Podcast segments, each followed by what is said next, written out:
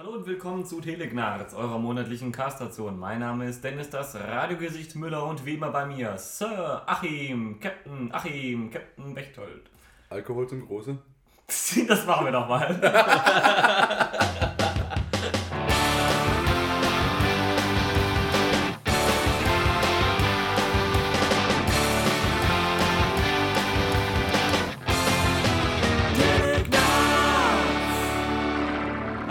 zu Telegnarz, eurer monatlichen Castration. Mein Name ist Dennis, das Radiogesicht Müller und wie immer bei mir Sir Achim Bechtold. Godzilla zum Große, Dennis. Unser heutiger Gast ist kein geringerer als Andreas Rockroff von Whole Lotta Riot.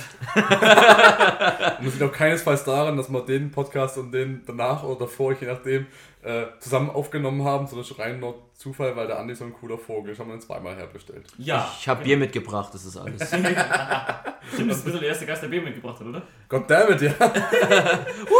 Die anderen muss man mit Bier bestechen, dass sie herkommen und dann kommt rein mit Bier. Wow. Ja gut, ich trinke es ja auch selber. Ja gut, okay.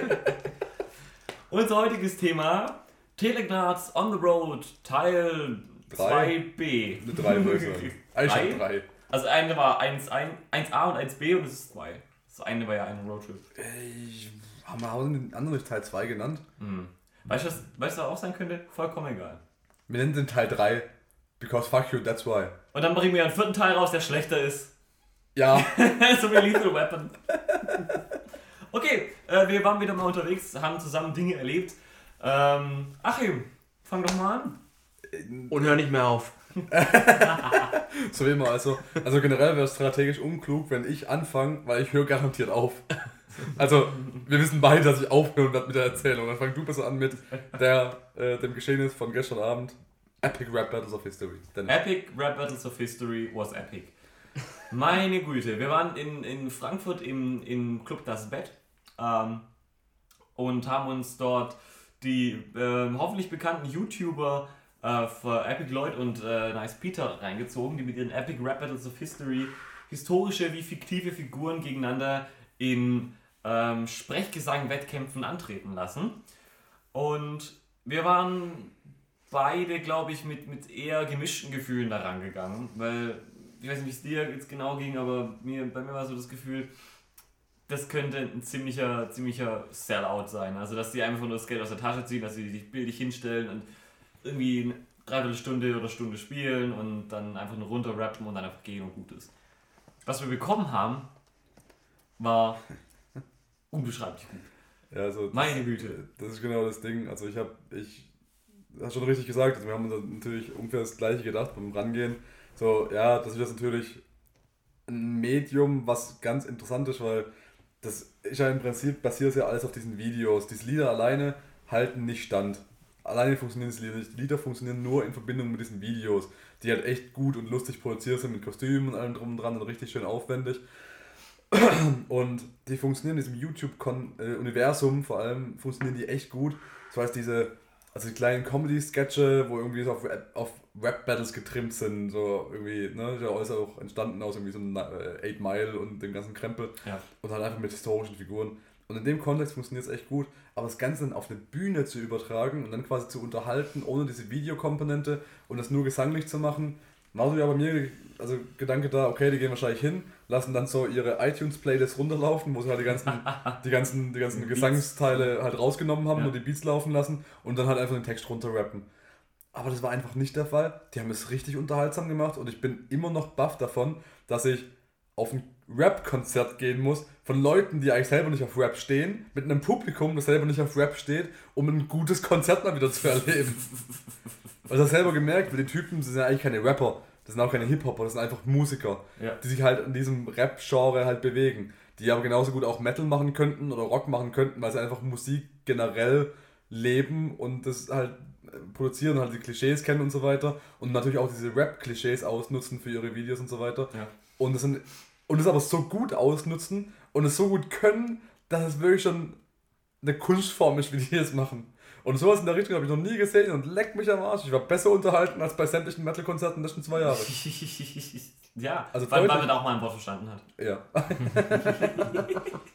Ja, also es war, war großartig. Ähm, Und was ich besonders betonen möchte, ist, wie viel Herzblut die da tatsächlich reingesteckt haben. Also meine Befürchtung war, dass die da halt herfliegen, die sind noch jung und sind jetzt sehr erfolgreich und kommen aus Amerika hergeflogen, machen ihre erste USA- und Europa-Tour und sind einfach total arrogant und scheiße und äh, haben eigentlich keinen Bock und keine Ahnung was und äh, würden sich am liebsten in ihrer YouTube-Kohle ähm, äh, baden und Kokain zum Frühstück nehmen. Äh, überhaupt nicht. Nice Peter ist wirklich nice. Netter Kerl, ja. Das ist wirklich ein super netter Kerl. Und wie viel Herzblut die reingesteckt haben, die haben ähm, ein, ein Battle haben sie äh, in eine, in eine Blues-Variante äh, ähm, um, um, um äh, gemünzt. Dann haben sie alle drei bis vier Songs haben sie Publikum mit einbezogen, die dann einfach einen kompletten Rap-Part übernommen haben, weil die es schon konnten.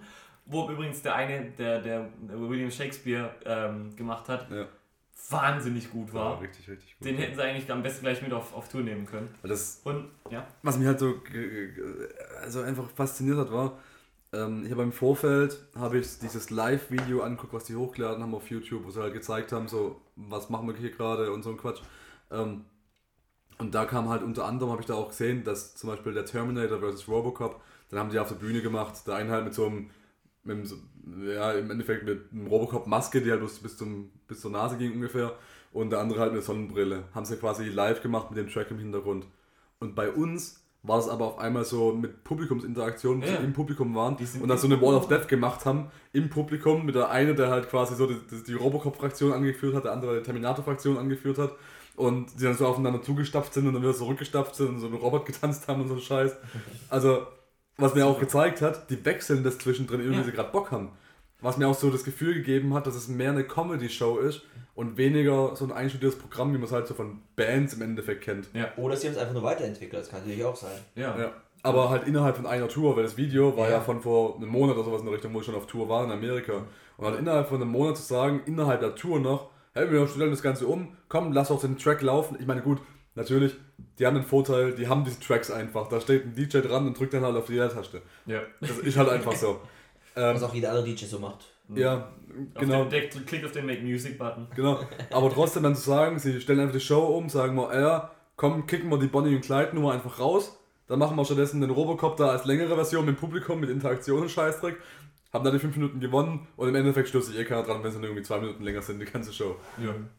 Und das, das hat sich die ganze Zeit so durchgezogen, weil es einfach, ich habe das Gefühl gehabt, ich war da weniger auf einem Konzert und mehr auf einer Entertainment-Show. Ich dachte, ich hatte das Gefühl, ich bin unter Freunden, die ich schon lange nicht mehr gesehen habe. Ja, auch.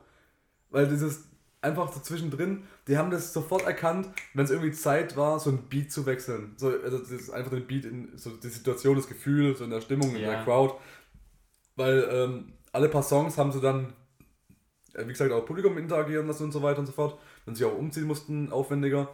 Und dann haben sie aber zwischendrin einfach gesagt, ja, jetzt ist mal gut mit den Live-Liedern, wo da quasi der Beat im Hintergrund läuft. Und dann haben wir nur irgendwie den So Bassdrum-Track Ja. laufen lassen, einfach nur den Takt und haben dann einfach die anderen, so ein paar von den älteren Rap-Battles, aber auch ein paar von den neueren, einfach in doppelt so schnell da reingerappt. Ja, das ist so angerappt mal. Ja, genau. Und einfach nur so eine Textzeile immer rausgenommen. Und dann hat, war auf einmal so Einstein und dann kam aber auch irgendwie Shakespeare und dann kam irgendwie Abraham Lincoln und dann wieder so, so eine Textzeile. Und so ging es dann weiter und weiter und irgendwann so nach fünf, sechs Liedern, wo sie dann so grob durch hatten, haben sie dann so einen Bruch reingemacht. Einer hat geredet, dann kam der andere raus und dann haben sie schon wieder einen nächsten Beat-Song quasi angefangen. Also ins Publikum runter oder was weiß ich. Ja. Und das hat so gut funktioniert. Weil die Leute so viel Spaß hatten. richtig organisch. Ja. Und jeder hat die scheiß Lieder gekannt. Und Ja. da waren gut 50% Mettler drin. In Ja. einem Rap-Konzert. Das war übelst gut. Ähm, was ich auch noch positiv. Also erstmal muss ich nur sagen, es hat am Anfang hat es total trashig gewirkt, weil die, dieser ganze Bühne auf Bühnenaufbau, Ja. der war so, der hat es jetzt irgendwie wild zusammengewürfelt gewirkt ein bisschen und ich dachte, oh, was wird das jetzt für eine Rumpelkapelle? Was natürlich die trashige Wirkung unterstützt hat, war, dass die Vorband mit zwei Leuten dann nach dem Konzert Randstand umgebaut hat für die Epic Rap Battles. Ja, aber das finde ich wieder total sympathisch, weil das zeigt einem, dass es ganz irgendwie eine Familie ist. Die Ja. haben ja die ganze Tour haben sie mit acht Leuten stemmen, die die. Ja. Davon Wie bei Sandstorm. Ja, nur dann war keiner der Chef.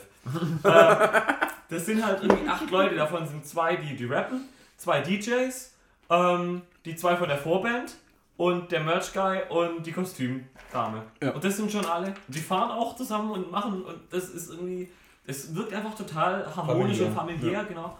Und freundschaftlich. Hast vollkommen recht. Also, das hat natürlich auch total sympathisch gewirkt, dass sie selber umgebaut haben.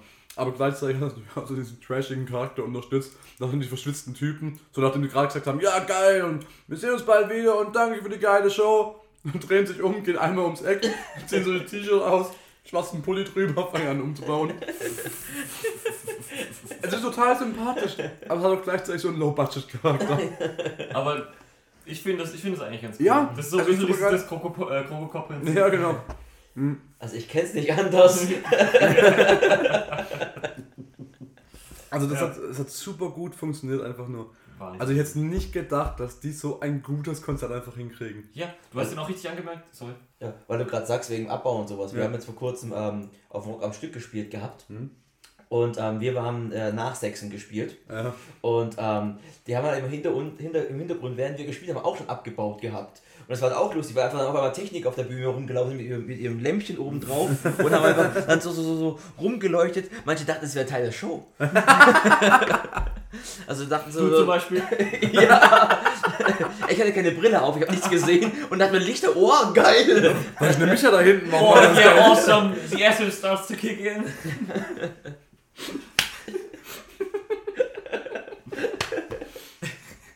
Scheiße. Nur als k- kurzer Einwand. Ja, ja, ist mir klar. Damit man mich auch mal hört, weißt. Aber die sind ja auch zwischendrin, Lieder sind die auch immer wieder hochgekommen und haben irgendwie so den, den Adler von, von Lincoln so gehalten und so weiter und sind damit so rumgeflogen. Das war halt schon geil, dass du die Gesichter einfach gekannt hast, so nach dem, nach dem ersten Konzert, nach der Vorband. Ja. Und die hat immer wieder aufgetaucht sind. Das hat echt richtig gut funktioniert. Und ah, es war einfach alles so sympathisch und die haben sich. Der hat einfach einen richtigen Riecher gehabt, welche Leute er hochholen soll für die Ja. Rap Battles. Ja, die haben da, glaube ich, entweder haben sie da auf die harte Tour gute äh, harte Tour Erfahrung gemacht Ja. oder sie haben einfach echt eine gute Nase dafür. Was sie auf jeden Fall haben, ist, ist echt ein Gespür, oder ist echt noch Freude an dem, was sie machen. Ja. Das ist so, du merkst schon richtig an, die sind, die sind richtig hungrig da drauf, die sind richtig wild, die haben richtig Spaß dran und die, die sind auch noch gar nicht so abgehoben und in dem, in dem Kontext von, ähm, oder in dem, in dem Denkmuster von wir sind die Künstler und ihr seid das Publikum, sondern das ist eher so ein, wir haben unglaubliches Glück, um die Welt zu ziehen, um diesen Scheiß zu machen. Und wir wollen einfach mit so vielen Leuten, wie wir nur können, das irgendwie teilen und so möglichst nah und direkt bei denen zusammen sein. Und das hat man halt auch daran gemerkt, dass sie äh, gut eine Viertelstunde oder noch länger einfach im Publikum standen und Ja. gerappt haben. Wo sie unter anderem ähm, dieses erwähnte Robocop vs. Terminator Ja. gemacht haben, aber auch den improvisierten Battle Rap. Und was mir auch wieder zeigt, dass die tatsächlich kein Programm runterlutschen, Ja. runterlutschen sondern äh, wirklich da neu. im Moment Ja. irgendwie drin sind und immer was Neues machen. Da hast du halt gemerkt, die können das, was sie da machen. Ja, genau. Ja. Und das, das macht halt schon vieles wieder wett, wenn du merkst, die können das einfach. Die machen zwar viel Quatsch mit dem Scheiß, aber die nutzen quasi ihr Talent einfach, um Comedy zu machen. Und Ja. das, oh, das hat mir so viel Spaß gemacht. Und auch, ist lustig, dass du sagst, sie haben einen richtigen Riecher entwickelt. Offensichtlich ja nicht, weil der eine Typ hat ja ziemlich verkackt. Nö, nicht ziemlich. Ja. Ich fand, es war okay. Meinst- Es war ja okay. Einstein? Der hat Auch Einstein sein gemacht. Ja. I apply this Battleferie. Meins are relatively blown. Brown, ja. So take a seat, Steve. Ups, I I see you brought your own. Also, der hat ja nicht verkackt, aber ich fand es so geil, dass er neben dran steht und quasi den Part von dem anderen noch mitrappt, damit er sich besser merken kann mit Gestiken und Ja. so weiter. Und das ist nicht verkackt, also ich hatte es falsch. Ja, Also hatte nicht- einmal hat er einen Hänger Ja. oder Hat oder einen hat Hänger. auch das Mikro nicht richtig halten, weil Genau. er ist, aber Und dann ist halt das Problem, wenn du halt einmal einen Hänger hast bei so einem Ding, wo, wirklich, es kommt- drauf Ja, ankommt, wo dass die richtige Reihenfolge muss, hast, ja. dann bist du raus und dann fehlen auf einmal drei Zeilen. Ja. Aber die haben es trotzdem ver verpackt, als wäre es was Gutes. Und der hat es so sympathisch verpackt und gesagt, hey Leute, das war trotzdem geil. Und äh, da war auch ein Abend und gesagt, guck mal, die Typen, siehst du da irgendeinen, der böse guckt, weil du gerade die drei Zeilen verkackt hast? Nein, die haben einfach mordsmäßig viel Spaß da unten und haben gerade die Zeilen, die du verkackt hast, selber gesungen. Das war doch geil für alle. Aber so eine geile Einstellung. So Ja, das ist eine Nice geile Peter, Einstellung. das ist nice Peter. Ja. Und er hat gesagt, hier geht es auch nicht darum, dass man es perfekt macht, hier geht es darum, zusammen Spaß zu haben. Und leck mich am Arsch, das haben sie echt rübergebracht. Ja. Und ich meine, das muss man hinkriegen, dass du mich so bei dem Konzert begeisterst, wo nicht mal mein, mein, mein Kerngenre irgendwie vertreten wird, dass ich so begeistert bin von dem Konzert, dass ich mir überlege, zwei Wochen später nochmal nach Paris zu fahren, um mir es nochmal anzugucken. Wie viel haben sie gekostet? 22 Euro oder sowas. Und im Verhältnis, was du für andere Konzerte zahlst? Ja, Ey. vor allem die haben auch, glaube ich, echt über zwei Stunden gemacht. Kann das Die haben sein? deutlich über. Die haben zwei Stunden und 15 Minuten selber Rap-Battles gemacht und dann nochmal eine Dreiviertelstunde die Vorband. Ja, Waren drei Stunden Konzert einfach. ja. Und äh, hier ordentlich Zugabe, muss man sagen. Die haben gesagt, äh, hier haben drei Zugabe angekündigt, fünf vier. gemacht. Fünf oder fünf, genau. Fünf haben sie gemacht, genau. Ja. Wahnsinn. Also, Und bei, anderen, Sache. und bei anderen Konzerten, da halten sie 90 Minuten streng ein, Ja. machen sie 80 Minuten Show, dann gehen sie provisorisch von der Bühne und nochmal dann 8 Minuten, dann lassen sie erstmal Ja. 2 Minuten Zugabe schreien. Ja. Dann ist ja gar keine Zugabe, weil es ja eigentlich ja Teil der neu regulären 90 Minuten sind. Ja. Gut. Das, ja. Das war bei denen wahrscheinlich auch schon Teil der, der, der regulären Show, aber ich meine, es ist halt Teil der regulären Zwei-Stunden-Show. Ja, das ist der Ich Unterschied. fand es aber auch geil, wie sie, wie sie, wie sie genau dieses Prinzip nochmal auf, ähm, auf die Schippe genommen haben. Weil da halt einfach oben stand, äh, Nice Peter, und meint hat, ja, ja, äh, wir sind jetzt fertig, weil nach dem, nach dem nächsten Song kommen wir nicht nochmal. Zwinker, Zwinker, Zwinker. Und so. Also aber genauso haben- übertrieben auch, ja. Ja, äh, aber ich fand das irgendwie, es hat alles so, so cool und organisch gewirkt und einfach großartig insgesamt. Und Epic Lloyd ist verdammt nochmal richtig gut in Form. Junge hat der, der Guns. That's my bicep. That's my biceps. When I'm rocking these guns. Aber es war einfach so viele gute Show-Elemente, weil einfach, es war auch alles so mit Hauen und Pappe gemacht. Also ich meine, so alles was halt in den Videos schon irgendwie so halb trashig rüberkommt, war halt auch nochmal trashig, weil sie im Prinzip als mit Pappe-Lösungen gemacht haben. So so Adler, weil er drunter stand und den Adler so bewegt hat. Und hat super geil funktioniert, weil jeder wusste genau, was sie darstellen wollen und wie es im Video war. Und jeder hat Spaß gehabt. Ja. Und das muss ich sagen, ich habe noch nie ein Konzert gesehen, wo so viele Leute einfach kollektiv Spaß hatten. Ich bin an einem dicken Typen auf den Fuß gesprungen und er hat geschrien, Au, der untere war meiner. Komm, lass tanzen.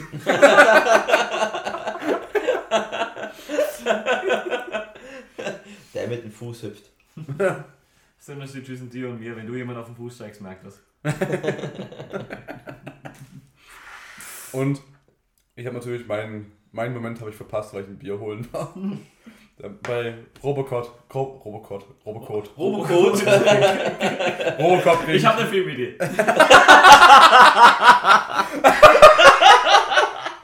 Scheiße, da krieg ich nicht mal lustig, machen wir die Podcasts umgekehrt auch Reihenfolge ausstrahlen. Nee, machen wir nicht. Gutes Argument.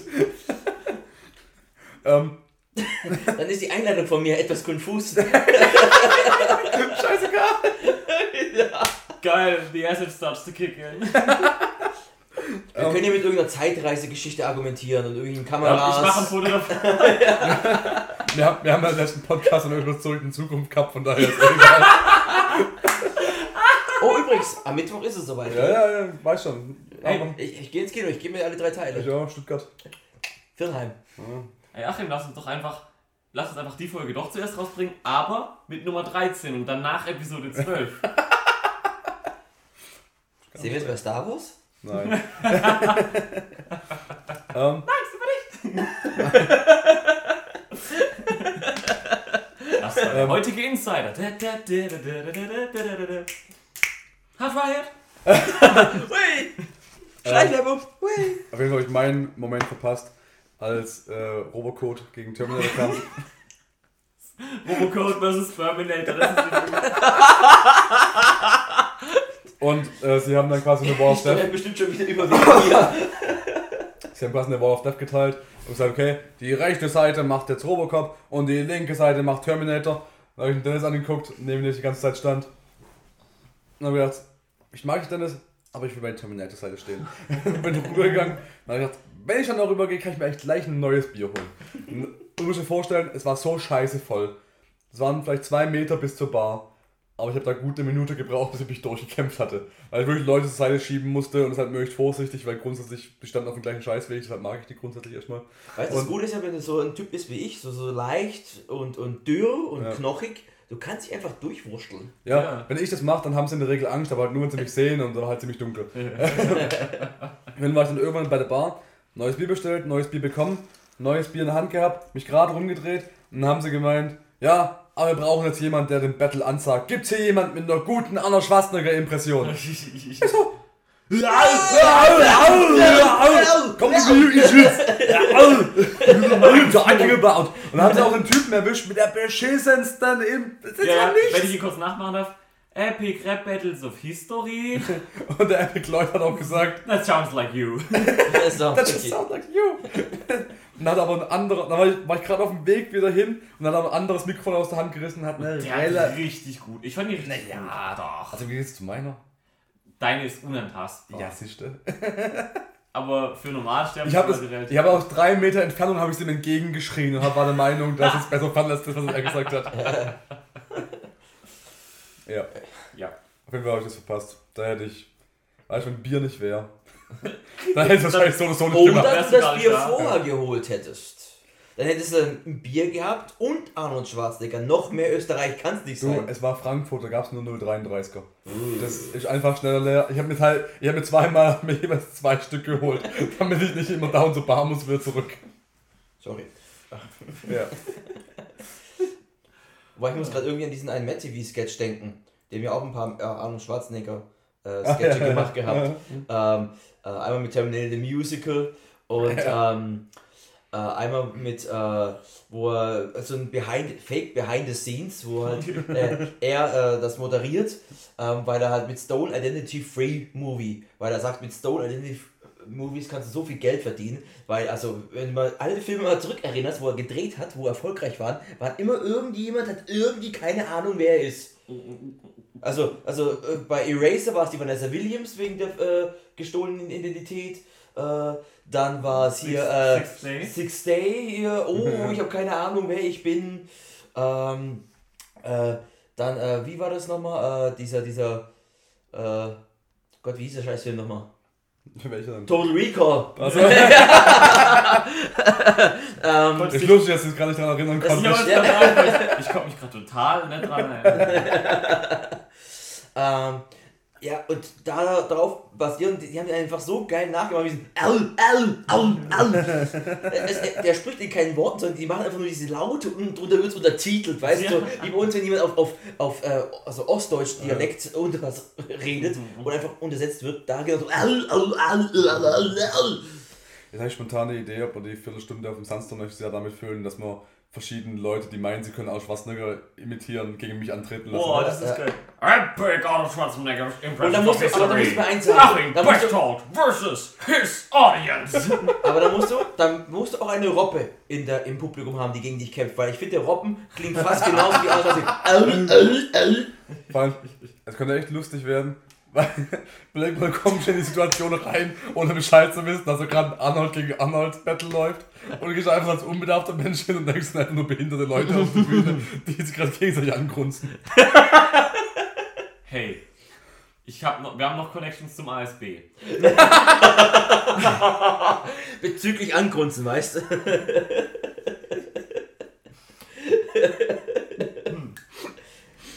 Epic Rap Battles of History. Sind wir eigentlich fertig mit äh, Epic Rap Battles? Also ich meine, wir können abschließend nur sagen, es war einfach geil, geht da hin. Ja, bitte, geht da hin. Ich habe es in Kumpel für mir geschrieben, ähm, äh, wenn, die, die, wenn die irgendwie nach Kanada kommen, so, er muss unbedingt hingehen. Ja. Das ist gerade da in der Gegend. Ach so, Ich ja. möchte- Mhm. Genau. Ähm, von unserem äh, Oscar-Marathon, Ja. der, der einzige Überlebende. Der ist danach nach Kanada ausgewandert ist, um um, um sich zu finden. ja. Ähm, ich möchte mal, ich möchte mal das improvisierte Rap-Battle nochmal irgendwie in den Fokus stellen, bevor wir Oh, die ja. Selektion Mhm, abschließen. ja. Einfach weil es toll war, weil es großartig war, weil man da auch genau sieht, dass die halt was können und dass sie auch spontan reagieren. Ich meine, wo findet man schon mal das Rap-Battle Liam Neeson gegen Katy Perry? Und nein, nicht Leslie Nielsen, sondern Liam Neeson. Wobei auch jetzt ich wiederum sagen muss, auch die Idee wäre geil als Rap Battle. Und das Gute war, man hat ja gemerkt, dass die auch nicht sofort irgendwie die zündenden Ideen haben, wie man sich vorstellt, so in, äh, in Filmen, wie man es gerne hätte, dass Epic Ja. Rap hätte, sondern äh, überlegt kurz 10 Sekunden, hat sofort irgendwie die geilen Lines so im Kopf. scoren 12 Zeiler Ja. irgendwie parat. Sondern es war wirklich so, er hat irgendwie die erste Zeile gerappt und dann gemerkt, kacke, ich habe keinen Reim da drauf. Was mache ich jetzt bloß? Ich tanze mal kurz den nächsten Vers und dann steige ich bei der 1 wieder ein und dann hoffe ich, dass ich dann bis zum Ende vom Satz den richtigen Reim habe. Das hat ja auch ganz gut funktioniert bis zum Ende, wo er dann irgendwie gemeint hat, äh, irgendwie, was weiß ich, von wegen, fuck you, Katy Perry. Und da ist ihm kein Reim eingefallen. Ja. Und dann haben irgendwie Leute haben Reime zugerufen wegen Harry Ja. und Scary. Yeah, I should have said Harry. Ja. I also Yeah, should have said scary. I also should have said strawberry. Strawberry. Well, your turn now. genau. Das war einfach richtig gut, weil die haben es nicht perfekt verkauft. Also es waren keine Rapper, das ist ja genau das Ding. Das waren einfach Unterhalter. Aber- und leck mich am Arsch, das Unterhalten. Aber das, was sie gemacht haben, war auch noch geil. Das, was Ja. sie hinbekommen haben, war richtig gut. Ja, die haben irgendwie so jede ein oder zwei, eine, zwei Runden gehabt, wo sie sich erstmal schön warm gemacht haben, wo die Reime noch nur so, ja, Mhm. so lauwarm waren. Aber dann, wenn sie das hingebracht haben, dann war es einfach nur richtig gut. Aber vielleicht wollen sie, haben sie es auch mit Absicht gemacht, um einfach nur das Ganze zu steigern, weißt du? Nee, Also das das ist- ist Das, nicht das, so das, Das ist schon angemerkt, nee, das dass es. Okay. Ja, Das finde ich auch geil, weil die sich wirklich tatsächlich da der Gefahr aussetzen des Versagens. Ja. Und das Lustige ist, da war so viel geiler Scheiß dabei. Ich konnte mir alle guten Sachen gar nicht merken. Weißt du noch einen von den guten improvisierten Da ist Raps? irgendwas mit, ähm, ja, the title of this rap is about to be taken. genau. Und irgendwas, irgendwas mit, mit Daughter war auch noch irgendwie ein Reim. Irgendwie, Äh, you lost your talent like you, you lost your You, daughter. you went after, ähm, äh, Ding ist like, äh, ah, scheiße, I, I went after something of Louis, like you went after your daughter. Ja, so. genau. Und dann war noch, ähm, ähm, genau, this, bla bla bla, here I'm making something, keine Ahnung, here I'm stepping, stepping forth on the ground, this battle is like uh, taken, it never should have gotten uh, more than this first round oder so. Ja, genau. So. Da waren, ein paar gute dabei. Waren ein paar echt gute dabei. Ich muss echt gerne mal irgendwie sehen, aber mein Gott. Aber Naja, aber das ist halt das Geile, weil das ist was, das haben wirklich nur diese Ja, 408 Leute, also 400 von uns, Ja, die acht acht Leute Leute, auf, äh, genau. auf der Bühne, nur diese 408 Leute haben dieses eine Rap-Battle gehört und so, das kann kein anderer von sich behaupten. Und das ist was, was, ähm, was wirklich fehlt bei größeren Acts, dass die den Leuten pro Ort irgendwas schenken, außer zu sagen, hey, welcome to, und dann guckt auf die. Hand, ja, Places, guckt auf die Hand, steht Frank, steht auf Platzhalter. ja, hier Ort einfügen und Du meinst Improvisation. ja, genau. Also auch nicht, ja, okay, es gibt auch Improvisationen, die keine Improvisation ist, weil sie nur so aussieht. Ja. Also du meinst die Purple, also alles, was Blackmore macht. Ja,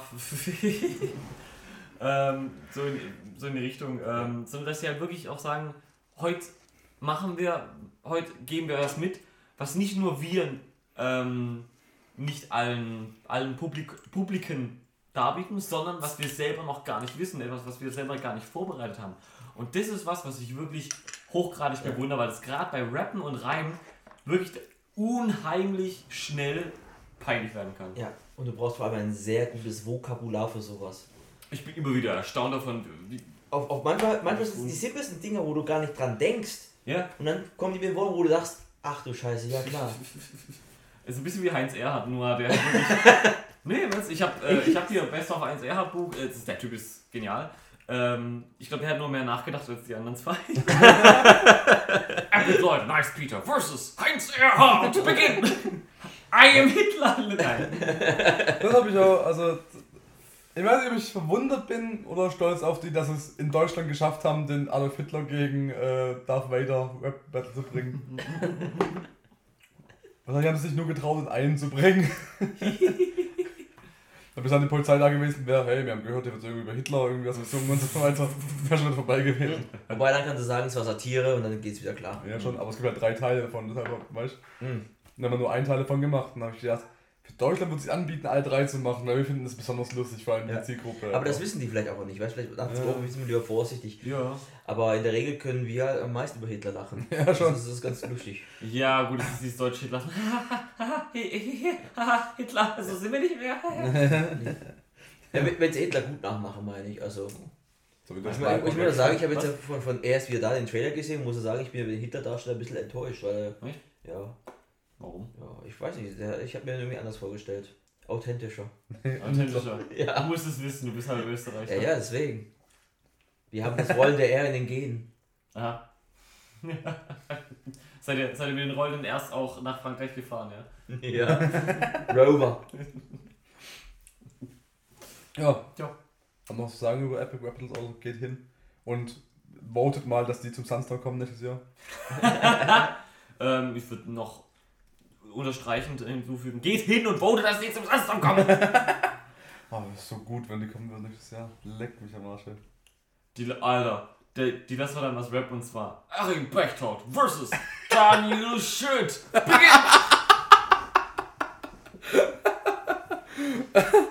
war schon gut. Also generell wäre einfach Achim Bechtold gegen jeden lustig. Und wer von euch ist Hitler? Ja, im Zweifelsfall der coolere.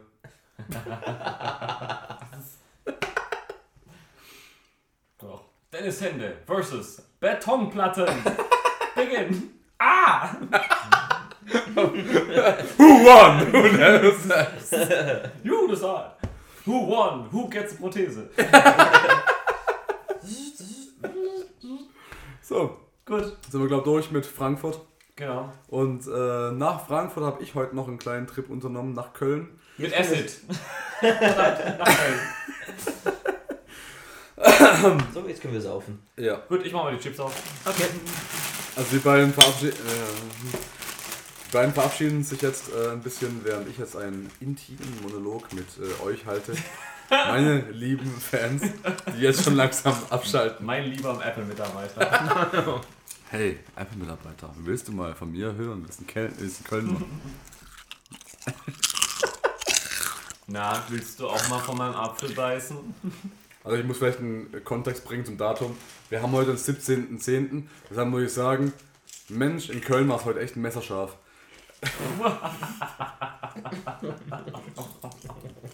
ähm, davon abgesehen war ich heute mit einem Bekannten, weil Dennis hat natürlich gekniffen, die Sau, ähm, bei... Alter.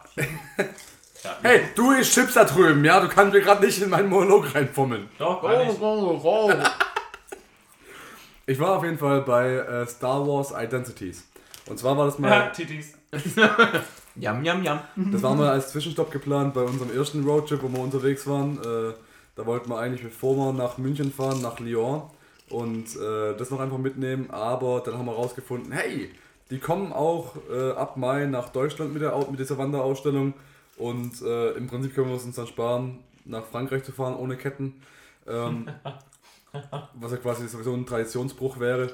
Und äh, können stattdessen auch was in Köln mitnehmen. Und das habe ich jetzt heute alleine, also mit einem guten Kumpel gemacht. Äh, sind hingefahren. Und leck mich am Arsch, das hat sich wirklich, wirklich gelohnt. ähm, Im Prinzip war diese Ausstellung, äh, die hat in Kanada mal angefangen, letztes Jahr. Das ist schon vor mehreren Jahren, muss ich sagen. Und ich verfolge das auch schon seit zwei, drei Jahren. Äh, was geheißen hat, nach Kanada wollen die irgendwann mal woanders hingehen. Und das war mal so ein Sammelprojekt aus irgendwelchen Fans, die dann bei dieser kanadischen, ich weiß nicht, wo es genau war, ich nehme an, das war irgendwie so Vancouver, sowas in der Richtung. Wissenschaftscollege haben sie sich dann mehrere ähm, Experten geholt, die äh, jeweils auf verschiedenen wissenschaftlichen Gebieten was dazu beitragen konnten, weil sie quasi auf die Charaktere in Star Wars eingehen wollten. Also das ganze Ding Star Wars Identities geht natürlich um die Figuren in Star Wars, wie die sich verhalten, was die beeinflusst und so weiter und so fort und haben quasi die Charaktere in acht verschiedene Teilgebiete unter ähm, äh, quasi eingeteilt, wie sich so ein Charakter definieren lässt. Und ähm, das war soweit ganz gut, weil die haben das dann auch mit, Histor mit, mit wissenschaftlichen Fakten, sage ich mal, so ein bisschen unterlegt und haben äh, im Prinzip diese Ausstellung dann in drei Teile unterteilt. Und zwar ähm, bist du da reingekommen, es war so ein bisschen interaktiv, du hast dann so ein Armband erstmal bekommen und so ein Halsband. Und das Halsband war, das sah schon echt spacig aus, das war im Prinzip war das nichts anderes als ähm, so, so, so ein Audioguide. Und es sah aber schon echt spacig aus, weil das war so eine, so ein, so ein sah ein bisschen aus wie diese ähm, Kaugummischachteln, das kennst du noch in den 90ern, diese pinken Dinge, wo vorne immer so ein 3D-Aufkleber drauf war und innen drin war so ein Kaugummi, das aufgerollt war. So Ja, ja, ja, die, ja, die kenne ich. Die kenn ich. Ja, genau. So ein bisschen sah es aus. Nur, dass es vorne drehen konnte. Also so richtig Star Wars-mäßig mit so einer kleinen ähm, Fiole oben drauf. Und das war im Prinzip ein Audioguide. Dann konntest du vorne konntest du Lautstärke einstellen, indem du ein Rad gedreht hast in den schwarzen. Und hinten konntest du noch einen Kanal einstellen, ob Englisch oder Deutsch wolltest. Ähm, erstmal auf Englisch angeguckt, also wer es vorhat, sich anzugucken, geht auf Englisch echt gut. Ansonsten könnt ihr es auch willkürlich umstellen, wie ihr wollt. Und dann halt so ein, ähm, so diese, diese Klemmohrstöpsel da.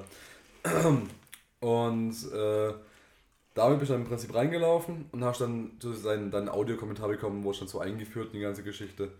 Und der Anfang war schon echt geil, weil dann quasi so ein, so ein Intro-Video kam, so ein ganz stockdunklen Raum, wo rechts und links kamen die Geräusche von X-Wing-Fightern und vor dir einfach so eine riesen Monitorleinwand aus drei äh, wirklich großen like, also ich glaube locker 1,30 Bildschirmdiagonale pro Bildschirm, drei Stück nebeneinander, gab es ähm, dann noch so einen Stern-Hintergrund, äh, wie es bei Star Wars eben der Fall ist. Dann haben sie so verschiedene Bilder eingeblendet und haben erklärt, worum es geht. Und ähm, dann ist man da reingekommen und die drei Teile, aus denen es dann bestand, war, dass du im Prinzip so ein Quiz, sag ich mal, also ganz, ganz simpel gesagt, ist es so eine Art Quiz gewesen wie, keine Ahnung, testemich.de, welcher Star Wars Charakter bin ich. Mhm. Ja? Wobei das ein bisschen komplexer war als, als das, wie ich es gerade beschreibe. Das war ein Teil davon. Der nächste Teil war eine tatsächliche Ausstellung, wo Kostüme ausgestellt wurden und teilweise so ein paar Props. Und ähm, weil halt diese Star Wars Identities Ausstellung tatsächlich einfach einen Fokus gelegt hat auf Identitäten, also quasi auf den Charakteren von Star Wars, ähm, war wirklich auch der Fokus von den Ausstellungsstücken ähm, auf den Kostümen, auf den Figuren und so weiter und hat weniger Fokus gelegt auf so, also was man halt typischerweise immer sieht bei so Ausstellungen. Ich war mal bei einer HR Giga Ausstellung, da gab es dann halt so, das Prunkstück war halt das Alien, was da stand. Und dann gab es noch irgendwo so das Mikrofon, der Mikrofonständer von Korn, den er designt hat. Und dann gab es in der anderen Ecke gab es dann noch äh, irgendwie von Poltergeist, so dieses Krabbelfiech aus Teil 2, wo sie Ah, austoben Teil zwei, konnte. okay. Genau. Äh, und dann so die drei Prunkstücke, die sie hatten. Und ansonsten gab es noch irgendwie so, hey, das ist der rechte große Zehennagel von HR Giga, als sich damals 85 bevor irgendwas Relevantes gemacht hat, den C an der Couchtür angeschlagen hat. Wobei ich das Monster von Poltergeist 1 besser fand. Ja, Als äh, vor der Tür, diese, Ja, diese, diese ja, ja. Von den Effekten für die damalige Zeit war ich total bombastisch. Hat ihr das Remake gesehen?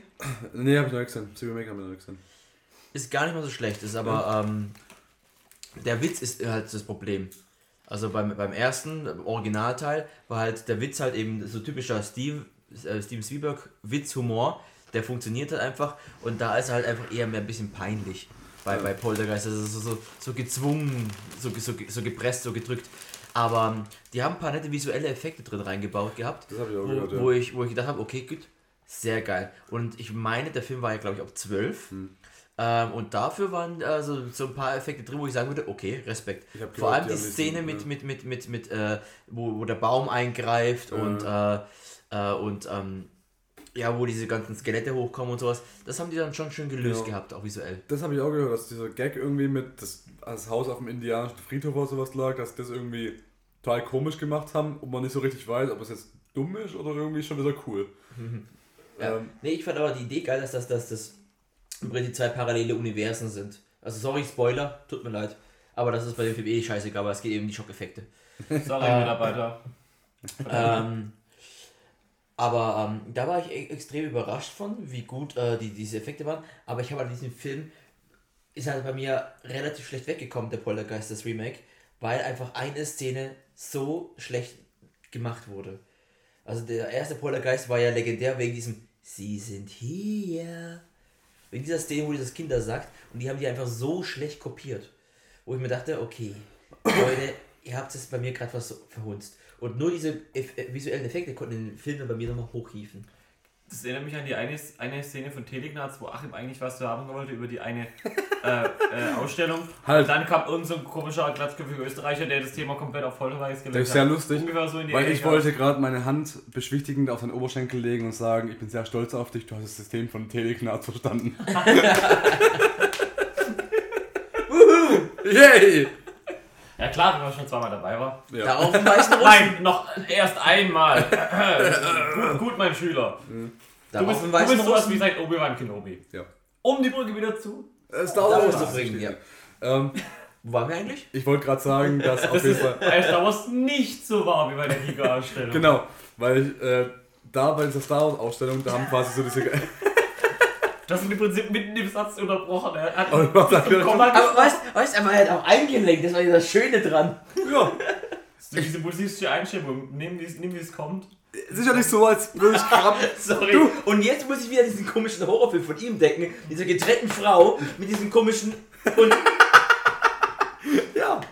Und, aber jetzt wieder Star Wars, okay, Ja. sorry, das war und das, nur als. Einschub. Ich lege keinen Wert drauf, über Star Wars rede. Ich rede über Star Wars, weil ich gerne über Star Wars rede. Und weil es mir heute echt Spaß gemacht hat.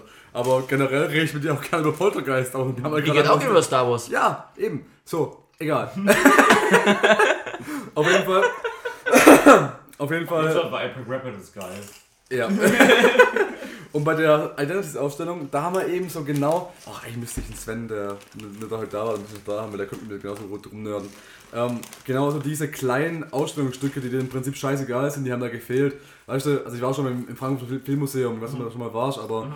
da gibt es auch so, das ist total geil, wenn du in der 20er ähm, Jahre Ära bist und dann gibt es oben so diese, äh, diese, dieses Set, wo sie nachgestellt haben, so die, aus diesem deutschen Expositionszeitalter, wo sie kein Geld hatten für extravagante Sets und stattdessen einfach so ein 2 Meter weites Set gebaut haben, sie einfach nach hinten zuspitzt, mhm. damit es halt in der Kamera aussieht wie eine 20 Meter lange Straße, ja. die halt nach hinten einfach so eine Flucht hat. Ja. Und ähm, das ist ja total geil, weil da sehe ich auch so Frankenstein, die Masken und so weiter. Und mittendrin ist dann einfach so, ja hey, das ist irgendwie die Windel, die Lorne Cheney als Werwolf getragen hat. Und er wollte über Star Wars reden? Ich versuche es gerade nur an einem Beispiel festzumachen. nee, mal kurz. Und, gen und genauso diese Arten von, von Ausstellungsstücken haben da gefehlt. Weißt du, Ach so, okay. So, so diese, diese irrelevanten Sachen, wo du denkst, warum sehe ich diese Scheiße hier gerade? Weil die anderen Sachen siehst du generell immer irgendwo irgendwie. Ja, genau. Und da gab es wirklich nichts, wo ich sagen würde, das sind so Ausstellungsstücke aus der zweiten Reihe. Da gab es sogar so eine kleine Vitrine zu Char Char Bings, aber selbst die war irgendwo interessant. Und ganz, ah, wirklich interessant? Ja, weil, ähm, Hätte ich jetzt nicht gedacht. Weil äh, du hast ja diesen Audioguide gehabt und ähm, wie gesagt, also, nur mal kurz weiter auszuholen, diese drei Elemente, ah. die es gab, waren eben diese, dieses äh, testedich.de, welcher Star Wars Charakter bist du? Dann eben diese Ausstellungsstücke an sich, die auch wieder in zwei Teile unterteilt waren. Entweder waren es die Kostüme oder, das waren wie bei zum Beispiel die Charger Bings Vitrine, ähm, war dann so eine, so eine abgesteckte gelbe Fläche drumherum, die so ein bisschen spacig aussah. Und wenn du in die gelbe Fläche reingetreten bist, bist du quasi in dem Sendebereich von so einem kleinen Radio gekommen, wo dein Audioguide dann quasi die Stimme empfangen hat, wo er was dazu erzählt hat. Ähm, das heißt, sie haben sich im Prinzip diese ganzen großen Texttafeln, wie es normalerweise in Museen gibt, haben sie sich gespart mhm. und alles über diese Audiokomponente gemacht, weil mhm. du praktisch das Ding echt permanent im Ohr hattest. Mhm. Und Wer hat das eingesprochen? Waren das die originalen Synchronsprecher oder? Also das, war einfach, das, war ein, das war ein Voice-Over-Typ. Ah, okay. Also es war beim, okay. also bei diesen ah, Erklärungsdingen war es einfach so ein, ja, war es einfach so ein Arnold so Schwarzenegger spricht Schwarzsprecher. Alle müssen denken, ihr habt X und Binks und Mitteln. Ja. Also war einfach so ein, so ein Voice-Over-Narrator. Also die waren, die haben nicht versucht, irgendjemand nachzumachen oder sowas. Es war einfach so eine Narrationsstimme, so eine angenehme. Und ähm, äh, dazu. Earporn. Und es gab halt teilweise oh, ja. dann immer Kostüme oder halt eben dieses Audioguide. Und der dritte Part war so, hm, gab es quasi in jedem Raum gab es noch so einen Monitor, auch ein relativ großer Monitor. Und da gab es auch so eine große Fläche drumherum, wo du reinschreiten konntest. Und ähm, da lief dann immer ein Film zum dementsprechenden Thema ab. Und ähm, wie gesagt, die haben halt versucht, quasi die Star Wars Charaktere in, in Unterbereiche zu, äh, zu kategorisieren. Mhm. Nämlich zum Beispiel, und es waren die Unterbereiche Spezies, Gene, Eltern, Kultur, Mentoren, Freunde, Erlebnisse, Beschäftigung, Persönlichkeit, Wertvorstellung. Und das habe ich gerade abgelesen, deshalb hat es auch so flüssig geklungen. Sag's doch nicht. Nein. Wir, wir, müssen hier Transparenz ne, und so. Bei einer Übertragung. Wir müssen ja alle, ich bin ein ehrlicher Mensch. okay. Ähm, auf jeden Fall. auf jeden Fall lief auf dem Monitor halt immer so eine Endlosschleife, dann so Erklärungsvideos ab. Und das waren halt genauso die Parts, wo sie dann ähm, quasi, wo die Argumentation halt kam, dass sie mit Experten gesprochen haben und so weiter. Okay. Weil das waren auch tatsächlich clevere Sachen, das muss ich denen lassen. Die haben es simpel verpackt, mhm. aber die haben es geschafft, ähm, clevere wissenschaftliche Gedanken dann möglichst simpel sprachlich zu verpacken, dass wirklich jedes Kind kapiert. Ähm, ein gutes Beispiel war zum Beispiel diese Mentorengeschichte, die habe ich Dennis gerade vorhin schon mal erzählt, aber ich sage jetzt gerne nochmal. Ähm, da war quasi das weil Thema. Weil an mir nicht merken kann. Ja, weil da war quasi das Thema, ähm, das, das gibt einen Unterschied zwischen Mentoren und Lehrern, weil Lehrern versuchen, Lehrer versuchen einem was auf einer Wissensbasis beizubringen. Ähm, Mentoren funktionieren anders, weil Mentoren funktionieren auf einer emotionalen Basis. Wenn du ein Mentor für einen Menschen sein willst, dann muss dieser Mensch ähm, oder diese Person in irgendeiner Form emotional oder intellektuell mit diesem Thema was anfangen können. Und vor allem auch was mit dir anfangen können. Also muss es irgendeine menschliche Bindung dazwischen geben, eine mhm. emotionale. Und diese Mentoren können deshalb nicht nur auf intellektueller Basis, sondern auch auf emotionaler Basis was dir beibringen. Und ähm, das war quasi so diese Idee hinter diesen Mentoren. Und ähm, deshalb haben sie dann quasi ein Beispiel festgemacht, dass äh, Anakin Skywalker als auch Luke Skywalker hatte, hatten beide Obi-Wan Kenobi als Mentor. Mhm. Ne? Obi-Wan Kenobi hat sich natürlich selber auch innerhalb dieser Geschichte weiterentwickelt, von den Prequels bis zu, des, bis zu den Originalfilmen. aber Sind die kurz? aber ähm, trotzdem war es am Ende der gleiche Mentor, aber die haben sich trotzdem anders entwickelt, weil die emotionale Basis dahinter eine andere einfach war. Das ist quasi so der Grundgedanke. Und ähm, das haben sie ein bisschen weiter ausgeführt und so weiter und so fort. Und der, der Schlussgag war halt, dann haben sie gesagt, und deshalb können quasi Mentoren können auch für einen da sein, ohne physische Anwesenheit zu zeigen. Lehrer, da die auf Wissensbasis fungieren, müssen die physisch anwesend sein, so in etwa. Kann man natürlich auch darüber diskutieren, aber ich glaube, so, so diese, die, es gibt ja auch heutzutage diese äh, Skype-Konferenzen, wo quasi so irgendwie als, als äh, Referat, hier, Vorlesungen angesehen werden, was ja auch funktioniert, aber es funktioniert auch schon wieder irgendwie als physische Anwesenheit fast. Und ähm, haben sie ganz gut erklärt, wie gesagt. Und dann kam halt ganz am Ende, kam, es waren halt so Videos, die, die waren so ganz simple Animationen, wo halt so die Konturen von Luke Skywalker und Anakin Skywalker ausgetauscht wurden mit den von Obi-Wan Kenobi und im Hintergrund immer Tatooine, so leichte Zoom-Ins. Also so diese ganz plumpen Flat-Design ähm, äh, was man heutzutage auch kennt von irgendwelchen äh, Greenwashing-Kampagnen von Lidl und so weiter, die sowas auch gerne machen. Weil es einfach so ein bisschen hip und jung und frisch aussieht, um halt so, eine, so, einen, so einen relativ plumpen, trockenen Text mit Bildern zu unterlegen. So war das in etwa auch. Und dann halt ganz am Ende von dem Video haben sie halt bei, äh, äh, so an dem Beispiel festgemacht, Michelangelo, der gerade David meißelt. Und dann war halt gerade der Satz irgendwie sowas von wegen, auch ohne physische Anwesenheit können Mentoren quasi ihre Schüler beeinflussen, weil es auf einer emotionalen Basis fungiert.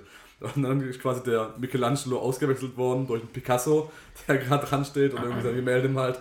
Und der ist dann ausgewechselt worden von Bob Ross. I'm so glad you could join us today. So I could teach you how to feel some joy when you're playing. When you, you're a moody little genius, always so serious. I know, you must be on your blue period. Your work is melancholic. I'm picking happy little trees, coming Jackson Pollock, because it's better MCs.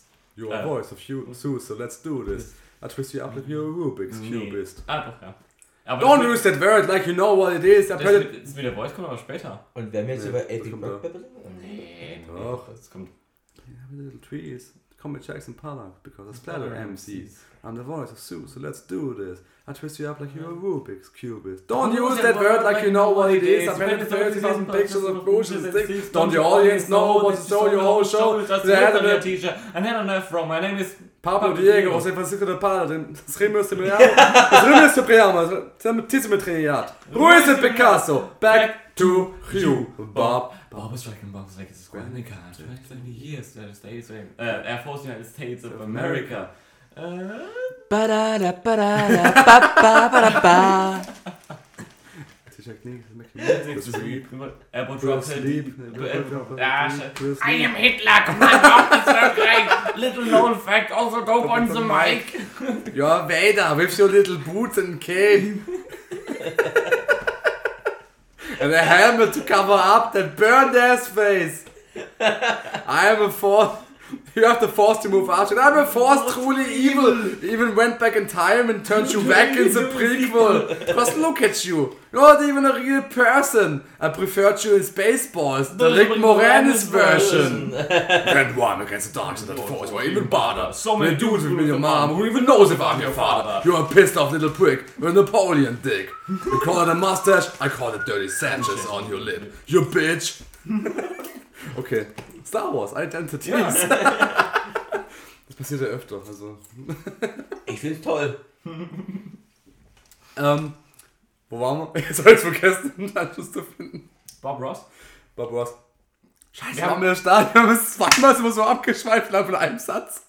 Ja, wir haben es geschafft, von Bob Ross zurück zum Epic Rap Battles zu kommen, von Epic Rap Battles zurück zu dem Star Wars Epic Rap Battle und von da aus wieder zurück zu Star Wars Identities. Vor allem, wenn es so formulierst, war Verstand? echt eine clevere Überleitung. Ja, Okay.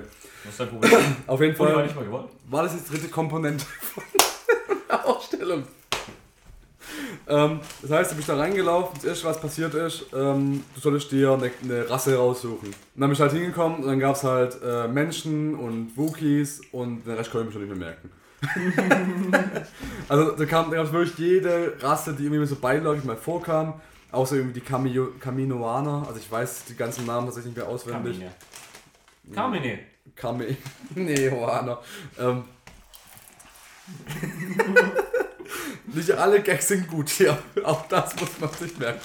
Ähm, Also ich, ich habe tatsächlich nur Menschen und Wookies im Kopf und Evox gab es noch, genau. Und was gab es noch? Er hat fotografiert, aber das ist mir zu blöd nachzugucken. E-Books? Und Evox. das Schlimme ist, Wie Jar Jar Binks der alten Trilogie. Ich weiß, das war ein Witz. Ah, okay. das Schlimme ist, Ah, ah, Gangans gab es auch, genau. Und das Schlimme ist, der Kumpel, mit dem ich, der Kumpel, mit dem ich da war, der denkt ähnlich wie ich. Ähm, weil, also der denkt ähnlich wie ich, wenn er, wenn er nichts findet, was er wirklich mag, dann nimmt er immer das Lustigste bei. Also, das ist so mein Gedankengang. Wenn ich irgendwie so nachgucke, okay, Freitagabend, was mache ich? Hm, hier ist ein Konzert, da ist ein Konzert, da ist ein Konzert, mag ich alle nicht. Okay, welches wäre das lustigste Konzert, wo ich hingehen könnte? So in etwa funktioniere ich halt. Und ähm, äh, das war halt da auch der Fall. Ich habe da halt noch eine Te- Texttafel durchgelesen. Bis zu dem Zeitpunkt hat er sich halt die Rassen angeguckt und gesehen, ach, cool, Wookies, mag ich, hat die gescannt. Dann bin ich hingekommen und gedacht, ich kann doch jetzt nicht auch Wookie nehmen. Das ist doch scheiße, das funktioniert nicht. Und hab mir dann 10 Minuten im Kreis rumgelaufen, hab mir die ganzen Ausstellungsstücke angeguckt und den Film angeguckt, der da lief. Und weil ich gedacht habe, vielleicht kann ich mich dann für was anderes entscheiden. Aber ich wollte einfach den scheiß Wookie. Und dann konnte ich mich mehr umentscheiden und hab gedacht, ach fuck it, nehme ich halt auch Wookie. Stehe ich halt nach Darwin Nachmacher, aber scheiß drauf. Dann habe ich auch einen Wookie genommen. Und ähm, die Ausstellungsstücke, die es da dann gab, waren halt zum Beispiel ein Stormtrooper-Kostüm komplett und äh, so ein paar Stormtrooper-Helme untereinander. Also wirklich relevante Sachen, wo ich sage, ja, das macht Sinn, dass es da steht. Ähm, und dann bin ich weitergegangen und dann gab es halt so eine große Vitrine, wo dann auch noch R2D2 drin stand und C3PO. Also wirklich jede wichtige Figur aus Star Wars war im Prinzip vertreten da. Da kann man gar nichts sagen. Und dann ging es halt immer weiter und dann im nächsten Raum haben sie einen Podracer aus Teil 1 aufgebaut, wo ich hingekommen bin und gedacht habe, wenn mir das vor elf Jahren gezeigt hätte, schleckt mich am Arsch. Wäre ich wahrscheinlich mit Freudentränen auf dem Boden zusammengebrochen. In dem Fall war es nicht mehr ganz so cool, aber ich muss dir ganz ehrlich sagen, dieser Podracer, den die aufgebaut haben, der hat in mir kindliche Emotionen ausgelöst. Welcher Podracer war das? War das der von Anakin? Das war oder? der von Anakin, ja. Okay. Also es war wirklich, du bist da hingekommen und ich, ich habe mich einfach erinnert, weil als Star Wars Episode 1 rauskam, da war ich halt gerade elf. Ja? Da war ich in einem guten Alter dafür.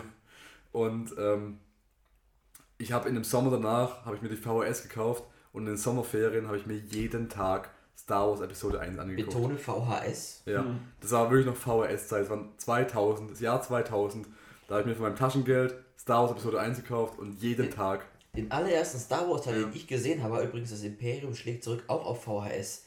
Und da hatte ich Fieber. Oh, Da hatte ich Fieber, also wir waren einen Tag vor, das, äh, in, Heilbronn gibt es einen Laden, äh, ich glaube, Letzli hieß der damals. Letzte Ja, gibt's immer noch, ja. Und da hatten die eine ganz kleine VHS-Rubrik. Ja. Und da war der, und das, das Cover sah gar nicht nach, nach, nach, äh, nach Star Wars aus, weil du hast die, die Vespin-Wolke also gesehen, du hast die, Mhm. die, diese Vespin-Ära mit dieser Plattform gesehen gehabt und hast halt eben die, die typischen Helden und ganz oben war Darth Vader. Ja. Und hat die Hände so drüber gehabt. Aber das sah halt nicht so typisch nach Star Wars aus, wie die ganzen anderen. Nichts äh, sieht weniger nach Star Wars aus als Darth Vader. Nein, nein, ich meine, wenn du die ganz anderen Bilder siehst, wie du zum Beispiel äh, hast einen dunklen Hin Hintergrund, weißt das All siehst du, Todesstern Mhm. und sowas. Aber das war sehr hell. Das war halt wirklich hell, weil du diese Vespin-Wolken überall rum, drum hast. Das sah eigentlich fast schon romantisch aus eigentlich. Es sah eher aus, als würde Darth Vader gerade hier jemand trauen wollen. Ich bin mir auch nicht, ich bin mir auch nicht sicher, aber ich glaube, in dem Cover, was du meinst, da gibt es auch kein Lichtschwert. Doch, gab's Licht- Ja, Lichtschwert. Ja, gab's ein gab's, Lichtschwert. gab's Lichtschwert. Ähm, aber ähm, Aber aus. Nee, nee, nee. Aber ich, ich würde mal behaupten, es- man hat erkannt, dass es, äh, dass es wie, wie so, so ein Film um diesen Stab war, den sie hatten. Okay. Mhm. Es war wie so, so ein Film, der drum gelegt wurde. Aber ähm, es war natürlich nicht die digitale, es war noch eine Originalversion. Oh wow. Ja, war noch eine Originalversion ohne dieses scheiß Gespräch 4 zwischen. zu 3? Hä? 4 zu 3 oder 16 zu 9? 4 zu 3. Okay. Ja, 4 zu 3. Ähm, aber wie gesagt, es war bei uns im alten Fernseher eh scheißegal. Ja. Ähm, aber wie gesagt, ich habe das damals im Fieberwahn gesehen gehabt Mhm. und ich wusste gar nicht, um was es da eigentlich geht, weil wie gesagt, es war die erste Episode, die ich gesehen habe. Ich war jetzt im Prinzip mittendrin in der Geschichte und, äh, oh Gott, wie alt war ich denn da? Pff, acht oder neun war ich Mhm. damals und ähm, habe das gesehen gehabt und äh, ich musste dann so lachen, als ich das allererste Mal dann Darth Vader gesehen hatte als er mitten in die, in, bei der, ich fand die Schlacht um Hoff, fand ich hammergeil, ich mir, oh, wie geil, wie ist das da? Und dann taucht auf einmal Darth Vader da mittendrin auf, zwischen all diesen ganz komischen anderen Stormtroopern, die ja diese, diese, diese Schneeuniform hatten. Die, Ja. die, die, die, die, Ja, die, ja, die, das Snowtrooper Ja, ja, ja. die, die Snowtrooper, die halt im, in Uniform, und mittendrin, und meine erste Frage als neunjähriger oder achtjähriger Junge war, warum ist der schwarz, während alle um den herum weiß sind? Die Antwort kann ich dir heute geben, weil das kann. Ja, aber das war also, da, da war, war meine Logik irgendwie so, warum sind alle gezahnt, nur der nicht? Weil das kann. Kennt ihr die Geschichte von dem Stormtrooper Kevin, der ihn Nigger genannt hat? Das war, die perfekte, Selbstreferenzieller Humor ist schon der beste. ja, das war die, die perfekte Vorleitung zu der danach folgenden Podcast. Ja. Die besten Gags sind immer die, wenn es nur drei Leute kapieren. Und ich gehöre nicht dazu. Chipsy, was sagst du? Ich sag, ja.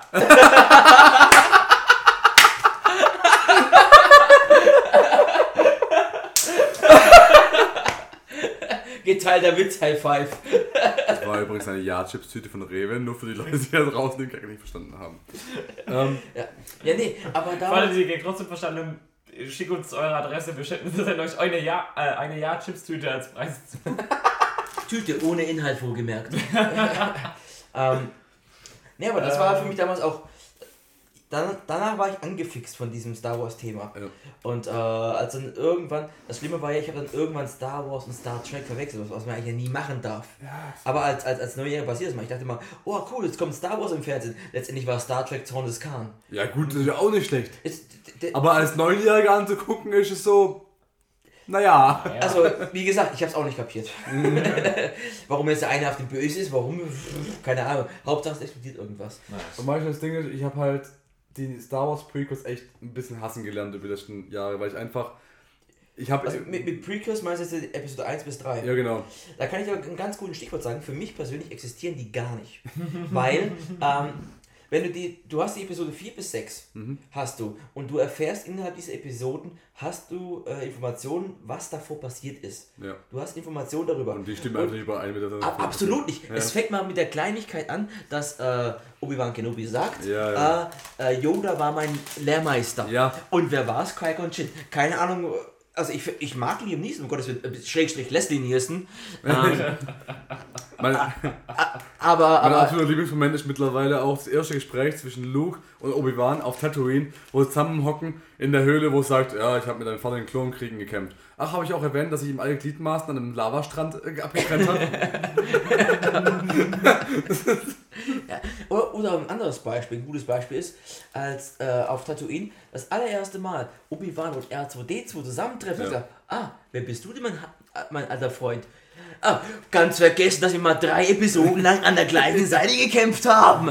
Alzheimer oder was? ja, also da kann man sich ewig drüber Ja, unterhalten. ja, ich glaube, das ist ein, einziger, ein eigener Podcast wert, solche Ja, Sachen. also mich, aber da kann ich mich persönlich tierisch drüber aufregen, weil ich dann irgendwann halt wirklich so ein Star Wars Fan geworden bin Ja. und ich habe mich auch tierisch drüber gefreut gehabt und ich gehöre einfach auch zu diesen Leuten, die sich Filme anschauen und denen fällt, also mir fällt sowas einfach Ja. auf, das ist das Schlimme, weißt Aber, weißt du, ich, ich bin da ein bisschen anders noch drauf mittlerweile. Also ich, ich habe da verschiedene Stadien durchwechselt und ich habe auch eine Zeit lang, habe ich einfach so getan, als wäre George Lucas 1995 gestorben. bevor die digitale Kopie rauskam, ja. Genau, aber noch rechtzeitig, um Indiana Jones 3 fertig zu machen. ja.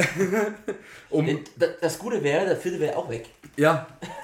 Und weißt du, das war so, das war ein guter Zeitpunkt einfach gewesen, dann konnte ich den Rest nämlich ignorieren und alles, was danach kam, war halt so eine, so irgendwie der Sohn von George Lucas, der meinte, er muss dann noch irgendwie Scheiße hinterher schaufeln und so weiter. Also sowas in der Richtung. Und ähm, mittlerweile bin ich an dem Punkt, wo ich denke, okay, es ist zwar kacke, was er sagt, also die, die Prequels, die funktionieren einfach in dem Kontext nicht. Aber Deswegen, deswegen, sorry, ich unterbreche, Ja. aber genau deswegen hat auch die Änderung bei den anderen Versionen Ja. gemacht gehabt. Das ist der Grund, weil ihm irgendwann aufgefallen ist, scheiße, was habe ich da für Bockmist gebaut? du, das, Und ach, also da kann man ewig drüber reden. Und am allerschlimmsten finde ich einfach der Schauspieler, der Darth Vader die Ja. ganze Zeit über, über die drei Episoden gespielt hat und du ihn einfach kurz sein Gesicht am Schluss mal siehst und dann er als Geist auftaucht und dann wird er auch nochmal ja, als Geist ja. gestrichen. Genau. Und das noch schlimmer ist bei Boba Fett, wo sie nämlich die, ähm, mit, die neue Synchronstimme genommen haben Oh, von dem ja. Django Fett. Ja. Weil es ergibt ja keinen Sinn, dass die Klone von Django Fett eine andere Stimme haben als Django Fett. Deshalb spricht jetzt der neue Django Fett aus den Prequels quasi die ganzen Boba den Boba Fett. Ja. Was ja auch total dumm ist. Weil, ach, du, Das ist ja Wie wie ein Witz von Craig Ferguson. Ähm, der sagt ja, ja, also in seiner Late Night Show, ja, heute hat ähm, George Lucas Geburtstag, wird 70 Jahre alt oder keine Ahnung Mhm. was. Er hat natürlich nicht seinen 70. Geburtstag gefeiert, sondern unnötige Änderungen an seinen vorigen Geburtstag. Guter Spruch. Nee, deswegen mochte ich auch die, diese VHS-Version, weil wie gesagt, als ich dann damals eine digitale Version gesehen habe und auf einmal diese zugefügte Sequenz war, Ja. wo, wo ich gedacht habe, irgendwie, das macht ja gar keinen Sinn, dass sie die, diesen Dialog führen. Es gab ja vorher schon einen Dialog zwischen Ja. Darth Vader und Imperator. Eine ganz kurze. Sequenz, aber du hast einmal das Gesicht vom Imperator nicht gesehen gehabt, in der neuen siehst du das Gesicht. Okay, macht Sinn, vielleicht rückwirkend betrachtet, aber das ist auch die einzige. Aber den Dialog, dass er dann erfährt, dass es sein Sohn ist und sowas, das, das, das hat er ja, wenn du den, den, den, den, den Vortext liest, weißt du, der am Anfang von Episode Ja. 5 läuft, da steht das ja schon drin, dass er das weiß. Too long didn't read. So. Achim hat jeden Tag VHS äh, Star Wars geguckt. Ja, genau. Also, was? Dafür machen wir noch einen extra Podcast, um sich über Star Wars aufzuregen. Und ich mache mir jetzt ein Bier auf. weil ich Nachher oder in nicht- drei Monaten? Das können wir uns noch raussuchen. Okay. Also auch das gleiche rauskommt. Zwinker, zwinker, zwinker. Ähm, und zwar, äh, Nein, nein, ich krieg das selber hin. und, ähm, Siehst du? Ich hab's hingekriegt. Fein. Mit deinem taiwanesischen Schweizer Tasse, Taschen, Tasten, Ein Tastenmesser. Tastenmesser. du bist schon betrunken. Also, auf jeden Fall, das Ding ist, auch ich habe die Prequels hassen gelernt. Aber, weißt du was, wenn du da um die Ecke kommst und auf einen lebensgroßen Podracer zuläufst, der so aussieht, mit LED-Balken, die Geschwindigkeit simulieren, Es sieht schon fett aus, muss man sagen. Es sieht Ja, echt fett Das aus. sieht Boba Fett aus. Und wenn, wenn du darauf Nicht zuläufst, Django? weißt du, Nee. Mehr Ich- Boba, okay. ich Mehr hab- Boba. Nee, Django ist Unchained. ich muss dir sagen, ich habe tatsächlich 10 Sekunden lang meinen Hass auf die Prequels vergessen und konnte es einfach nur noch mit einer kindlichen Freude genießen. Ich bin da mit einem Grinsen drauf zugelaufen und um diesen Podracer rumgelaufen, das glaubst du nicht. Es ist das einfach kann ich mir gut vorstellen. Also es das ist ein unbeschreibliches Gefühl, um diesen Podracer rumzulaufen, nachdem ich genau weiß, dass ich sechs Wochen lang jeden Tag diesen Film gesehen habe. Jeden Tag habe ich diesen Film angeguckt. Man muss ja auch sagen, dass der erst, die erste Episode von allen drei Prequels der mitbeste ist. Ich würde fast sagen, der dritte ist der beste. Ach, scheiß drauf, hör mal auf mit dem Thema jetzt. Ich wollte sagen, das werden wir jetzt nicht diskutieren, Ja. okay? Und so gab es einfach. das ist was Persönliches, deswegen. Geht's Ja. Und so, so haben wir wirklich geschafft, auch aus das Charter Binks Ding zum Beispiel war, da bist du in den Kreis reingetreten, hast dann so verschiedene Modelle gesehen, wie sie Charter Binks modelliert haben. Und dann haben sie gesagt, ja, und äh, der war ursprünglich geplant, dass er drei Köpfe hat. Und dann haben sie irgendwie so, so ein Sumpfmonster haben sie dann irgendwie gehabt. Und der war ursprünglich mal total fett geplant. Also so eine Mischung aus äh, Charter Binks und dem Anführer von den Gangans da. Also Kili? Ja, Ich dachte gerade eigentlich eher mehr an, ähm, hier, Jabba. ja. Ja. Äh, Jabba, der Jabba ja. the Pizza hat. ja. Und ähm, Er wurde von welchen seinen Gefolgsleuten aufgefressen. Und ähm, so haben wir es wirklich geschafft, wirklich richtig gute Figuren auch ab hier auch Yoda haben sie gehabt und so weiter. Also Auch vor allem noch die Originalpuppe aus dem Original. Also, ja, genau. Also die ganzen Bilder, die ich hier jetzt gerade noch vorzeige, die äh, werde ich auch hinterher noch versuchen, möglichst groß vielleicht zurück. hochzuladen. das finde ich immer sehr interessant. Ja. Sieht so ein bisschen aus wie eine Figur aus der Muppet Show. Also sie haben auch, was ja, was die, das waren eigentlich fast die interessantesten Teile für mich, wo sie so Artworks noch Ja, nee, ausgestellt das, haben. das kann ich gut wie sie, wie sie halt die Entwicklungsprozesse waren. Und davon war für mich persönlich fast zu wenig da. Aber du musst dir das vorstellen, das war jetzt weniger so eine intellektu intellektuelle Ausstellung, wo es darum ging, ja, Die Ursprünge zu zeigen. wie, wie hat sich das Ganze entwickelt und so weiter. Es ging wirklich nur um die Charaktere. Und das war jetzt in dem Fall, waren es halt so zwei, drei Entwicklungsstufen von Yoda, wo es halt gibt dazu... garantiert auch mehr. Ja, natürlich gibt es noch deutlich mehr. Wenn man, den Unterschied, halt... wenn man den Unterschied von hier, also von dem Ja. Bild 2, was ich jetzt gerade an, äh, anspreche, und äh, dem letztendlichen Yoda siehst, Ja. das, also auf, hier auf dem Bild 2 würde ich mal so fast sagen, er sieht ein bisschen weiblich aus. Und hier ist er natürlich ein Yoda, so wie wir ihn kennen. Ich habe, was ich nicht fotografiert habe, da gab es auch noch zwei Artworks, das sah Yoda noch aus wie so ein Gartenzwerg mit Bart und alles drum und dran. Also wirklich mit Hut und Bart. Also wirklich Okay. ein Gartenzwerg, kein Scheiß. Und ähm, so diese Entwicklungsprozesse fand ich fast am interessantesten, äh, wo es auch immer so einen Audiokommentar Mhm. dazu gab und das waren auch echt die coolsten Parts, wo es, wenn ich eine kleine Kritik bringen müsste, davon hat es mir fast noch am meisten gefehlt. Mhm. Also davon hätte ich echt gern mehr gesehen, aber darum ging es auch gar nicht, weil... Das ist ja gerade der Punkt. Genau, das der Das wollen Punkt. wir gar nicht es ging mehr um die Identität und wie diese Identität sich entwickelt hat. Und wenn, wenn die sowas ausgestellt haben, dann haben die nicht nur einfach so ein Bild von einem Ursprungs-Yoda gezeigt, sondern haben die dazu erklärt, dass ähm, dieser Yoda einfach seinen Ursprung hatte in diesem Gedanke, dass er möglichst weise aussehen sollte. Und das, der Schlussgag war dann einfach, sie haben dann quasi das Concept Art deshalb verändert, weil sie gesagt haben, okay, wir nehmen jetzt einfach die Augenpartie von der weißesten Person, die wir finden können und haben einfach die ganze Augen- und Stimmpartie, haben sie anhand von Albert Einstein nachmodelliert. Oh, Und deshalb sieht Yoda heute so aus, wie er aussieht, weil er die Augen von Albert Einstein hat. Das ist interessant, das wusste ich auch nicht. Ja, siehst du? Und das, Das ist genau krass. wo ich, wo ich gern mehr davon hätte, aber genau der Punkt Und, war der, halt... das fehlt halt einfach in der. Genau. Okay. Das war so die kleine Kritik, wo ich sagen würde, davon hätte ich gern mehr gehört. Aber andererseits war es genau so viel, dass ich gedacht habe, das, das war mit dem Satz ist mir so ein bisschen ins Herz auch aufgegangen. So, scheiße, Yoda hat die Augen von Albert Einstein, das habe ich nicht gewusst, ja. Und da habe ich das Grinsen wieder gehabt im Gesicht und gedacht, scheiße. Und du warst wieder das kleine Kind. Ja, genau. Und hätten sie mehr erzählt, wäre ich vielleicht so in dieser analytischen Filmphase wieder drin gewesen. Das kann auch gut sein. Genau. Und das war einfach so das Ding, dass die mehr Emotionen vermitteln wollten, als dass sie irgendwie versucht haben, Informationen zu vermitteln. Weil für Informationen kannst du Bücher lesen. Das stimmt. Aber die Emotionen bekommst du nur mit, wenn du wirklich live rumstehst. Und wie gesagt, dieser Podracer war grandios. Und ähm, hier Concept Arts von, von äh, hier Ah, der ja, Dino-Szene ja. mit Darth Ja, Vader. wollen wir gerade sagen, auf Westpin, wir hatten es ja vorhin noch kurz genau. darüber. Also die Szene ist ja sowieso legendär. Also ich lade die ganzen Bilder da ich nochmal parallel hoch, mache eine Bildergalerie über unser WordPress-Scheiß da und so weiter. Und hier standen dann alle aus Teil 5, äh, alle Charaktere mit Kostümen quasi nebeneinander. Chewbacca, dann direkt daneben Han Solo. Mehr Chewbacca, weil Chewbacca ist geil. Leia. Leia, Falcon, jetzt pass auf, Concept Art, mehr Concept Art und der echte als Modell. Ziemlich cool. Eineinhalb Meter groß. Wow. Leck mich am Arsch. Ich habe selten in meinem Leben so gegrinst wie in diesem Moment und das hier. Guckst dir einfach an. Alle Raumschiffe und alle wichtigen. A-Wing, X-Wing, TIE Fighter, B-Wing AT-AT steht sogar noch mittendrin. Ja, unten irgendwo. drunter. Genau. und ein Sternzerstörer. Und auch mit diesen geilen LED-Streifen noch mittendrin. Und einfach da zu stehen, das gibt es so eine Gänsehaut, da einfach zu stehen und zu wissen, das sind die Modelle, die sie benutzt haben für die Filme auch noch. Hammergeil. Und genau darum ging es. Weißt du, weil selbst diese Raumschiffe haben auf einmal Charakter entwickelt. Mhm. Und genau das war eben der Punkt. Und überall hast du dann diese Fragen beantwortet, was du raussuchen wirst. Hier ist nochmal der AT-AT Ja, im Close-Up. vor allem muss man gerade sagen, also viele von diesen Figuren, die haben ja nur einen relativ kurzen Auftritt im Film Genau, Nur genau. als Beispiel mal der A-Wing, der Ja. ist ja nur in der letzten, also in der Rückkehr der Idee aufgetreten und äh, mir ist nur in Erinnerung geblieben, wie er einfach wirklich einfach in diesen einen Sternzerstörer reinkracht. Ja. Und das war die einzige Szene, wo ich den A-Wing wirklich wahrgenommen habe. Zum Beispiel hier noch so ein, so ein Concept Art, wo sie die Geschwindigkeiten von den verschiedenen Raumschiffen dargestellt haben. Ah, aber das ist auch wirklich total überlegt. Also da, da merkst du auch, dass die Ja. Herzliebe. Aber weißt du, so ein Concept Art interessiert dich. Wenn sie jetzt noch irgendwie dazu mal eins gemacht hätten vom A-Wing, wo irgendwie so ein so Innenraum dargestellt wird, dann ist schon nicht mehr interessiert. Aber die haben genau so viel gezeigt, dass sich alles interessiert hat. Und ich konnte gar nicht genug Fotos schießen mit dem ganzen Scheiß.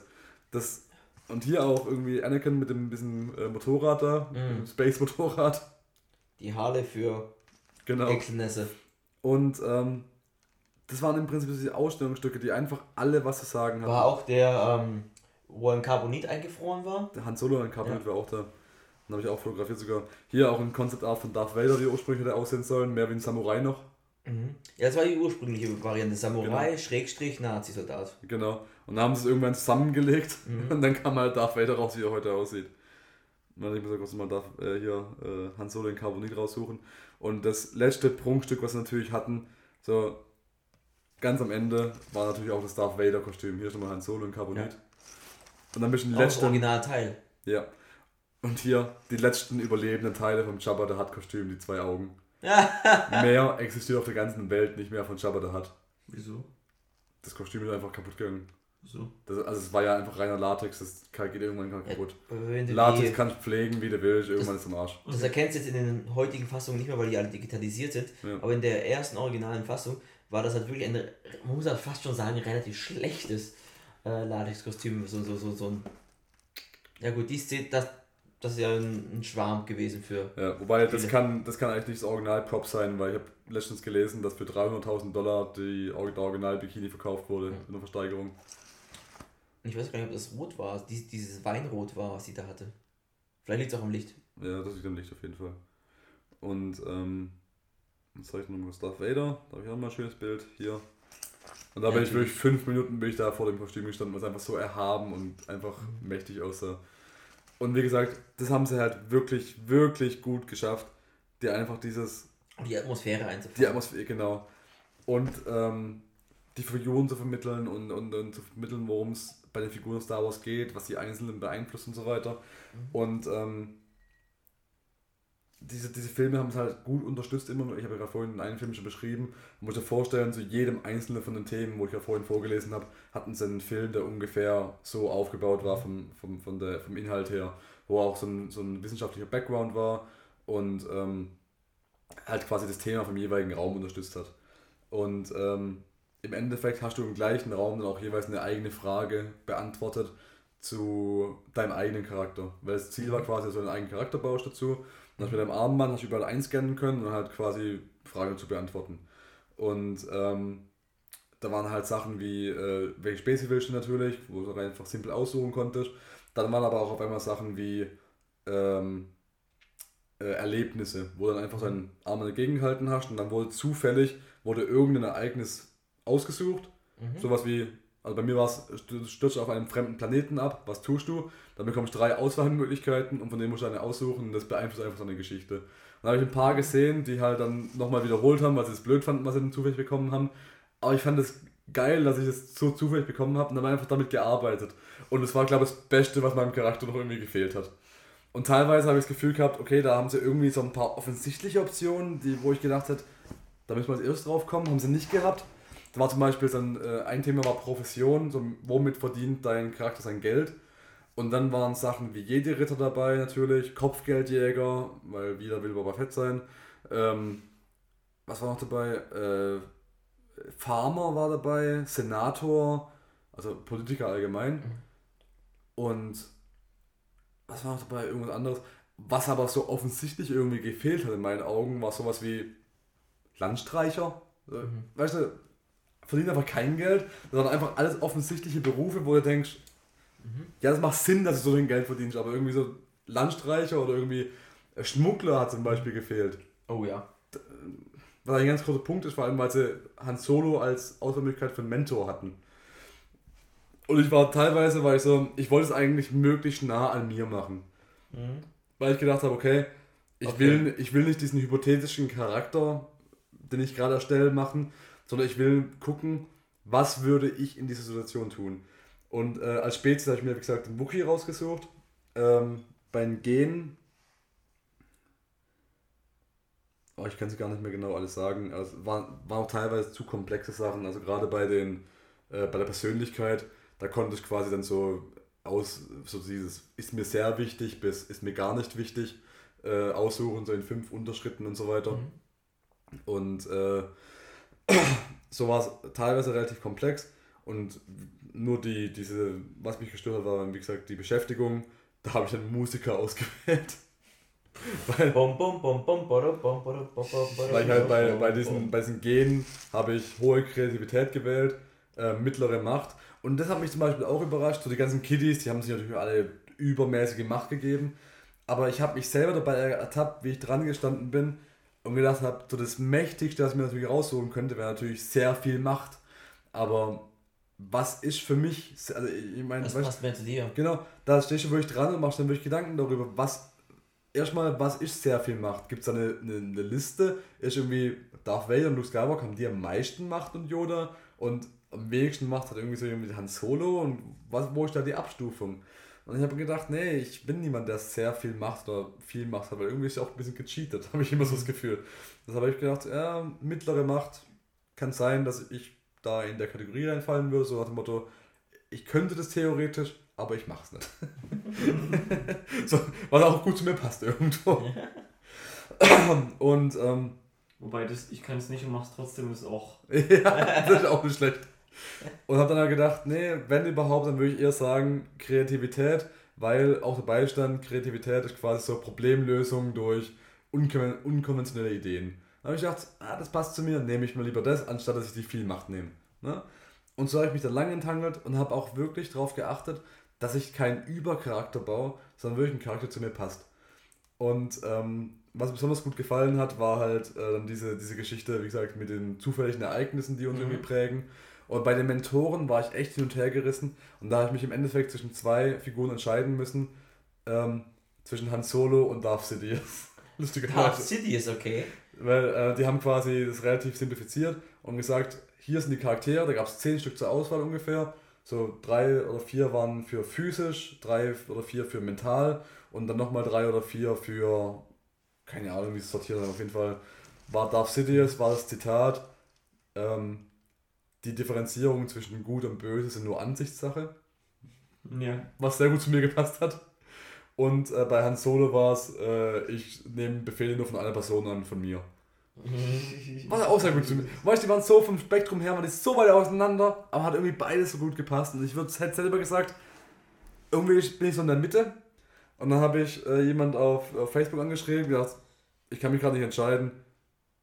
Was würdest du sagen, wer ist mein Mentor bei Star Wars? Und ohne dass ich die Zitate vorgelesen hat, hat sie dann gemeint, Han Solo. okay, gut, nehme ich. Aber nicht auch aus dem Bauchgefühl raus gesagt, Han Solo. Ja. Aber da waren halt, weißt du, das Ding ist, du stehst halt vor dieser Wand mit diesen zwölf Entscheidungsmöglichkeiten und die sind alle so scheiße gut, weil, was sie halt wirklich so das auf ein Zitat runtergebrochen haben, was gut funktioniert, dass es wirklich schwer fällt, teilweise dann, weil natürlich, ich habe auch so eher zu Han Solo tendiert, weil ich gedacht habe, okay, ich weiß halt, was hinter dem Imper- Imperator steckt. Ja. Ja? Aber einfach aus Erfahrung. Aber in dem Fall weiß ich auch genau, die wollen nicht wissen, was du in diesen Charakter rein interpretierst, sondern du, sie wollen, dass du dir es anhand von diesem einen Zitat raussuchst.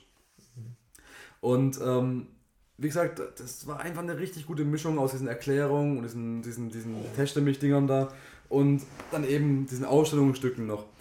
Und äh, im Endeffekt hast du zehn diesen Stationen abge abgearbeitet, wo du dann Sachen raussuchen musstest. Und ganz am Ende durftest du dir noch als elfte Option raussuchen, ob du jetzt zur dunklen oder zur hellen Seite der Macht gehörst. Und ganz am Ende hast du dann dein, dein Armband, wo die ganzen Infos drauf gespeichert waren, hast du dann gegen so einen Scanner gehalten und auf so einer riesigen Leinwand kam dann dein Charakter, den du erstellt hast, mit der Vorgeschichte und alles drum und dran und konntest du den Charakter selber per E-Mail schicken. Quasi die Vorgeschichte von deinem Charakter, den Ja. du gerade selber erstellt hast. Und die lese ich euch jetzt vor. Ist das jetzt schon not sure how to masturbate? Warte. Also, und zwar mein Charakter bei Star Wars Identities. Ich muss beim Namen schon lachen. Er heißt Sir Grompa. Ein männlicher Wookie. Und hier ist seine Geschichte. Es war einmal vor langem. Lang Ich bin aufgewachsen auf dem Eisplaneten Hoff, auf dem die Mitglieder meiner Gemeinschaft ihren Lebensunterhalt verdienten durch das Sammeln von Tauwasser an Eiszapfen. Sorry. Das war, das war jetzt auch wieder der Ausschlag. Es tut mir leid. An Feiertagen war es für meinen besten Freund und mich Tradition, die gefrorenen Eishöhlen zu erkunden. Ist das ein Euphemismus? Vielleicht. Lustigerweise, was hier jetzt nicht drin vorkommt, es gab auch eine Station, wo es darum geht, mit wem man sich umgibt. Also da war so eine, so eine Partnerstation, wo man quasi seine, seine Scanner einscannen konnte, nebeneinander, wenn man zu zweit da war, was wir auch gemacht haben. Und mein Kumpel, wie gesagt, hat auch einen Wookie genommen, war auch ein Musiker und er hieß Jim. Jim. Und man gedacht, das war echt eine coole Kombination. Die Wildecker Fellbuben, Sir Grompa und Jim. ähm, Decker Fellbuben. meine Eltern ließen mir. meine Eltern ließen mir meine Unabhängigkeit und waren nicht besonders unterstützend. Aber ich erbte von ihnen meine außergewöhnlichen kreativen Fähigkeiten. Danach habe ich viel Zeit mit dem berüchtigten Schmuggler Han Solo verbracht, dessen Führung mir, Ding, mir Dinge vermittelt hat, die ich immer noch an jedem Tag nutze, bei meiner Beschäftigung als Musiker.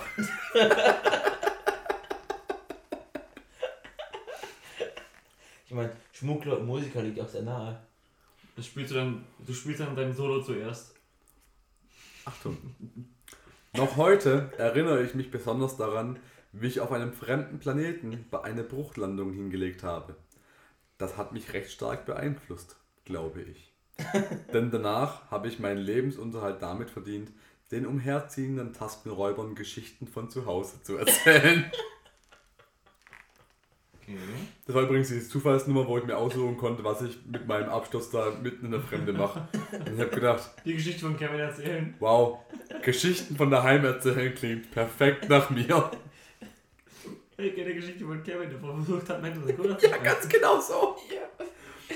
Und ich sehe schon, wie er als Wookie sich da. Ist Kevin eigentlich, ist Kevin eigentlich Jar Binks?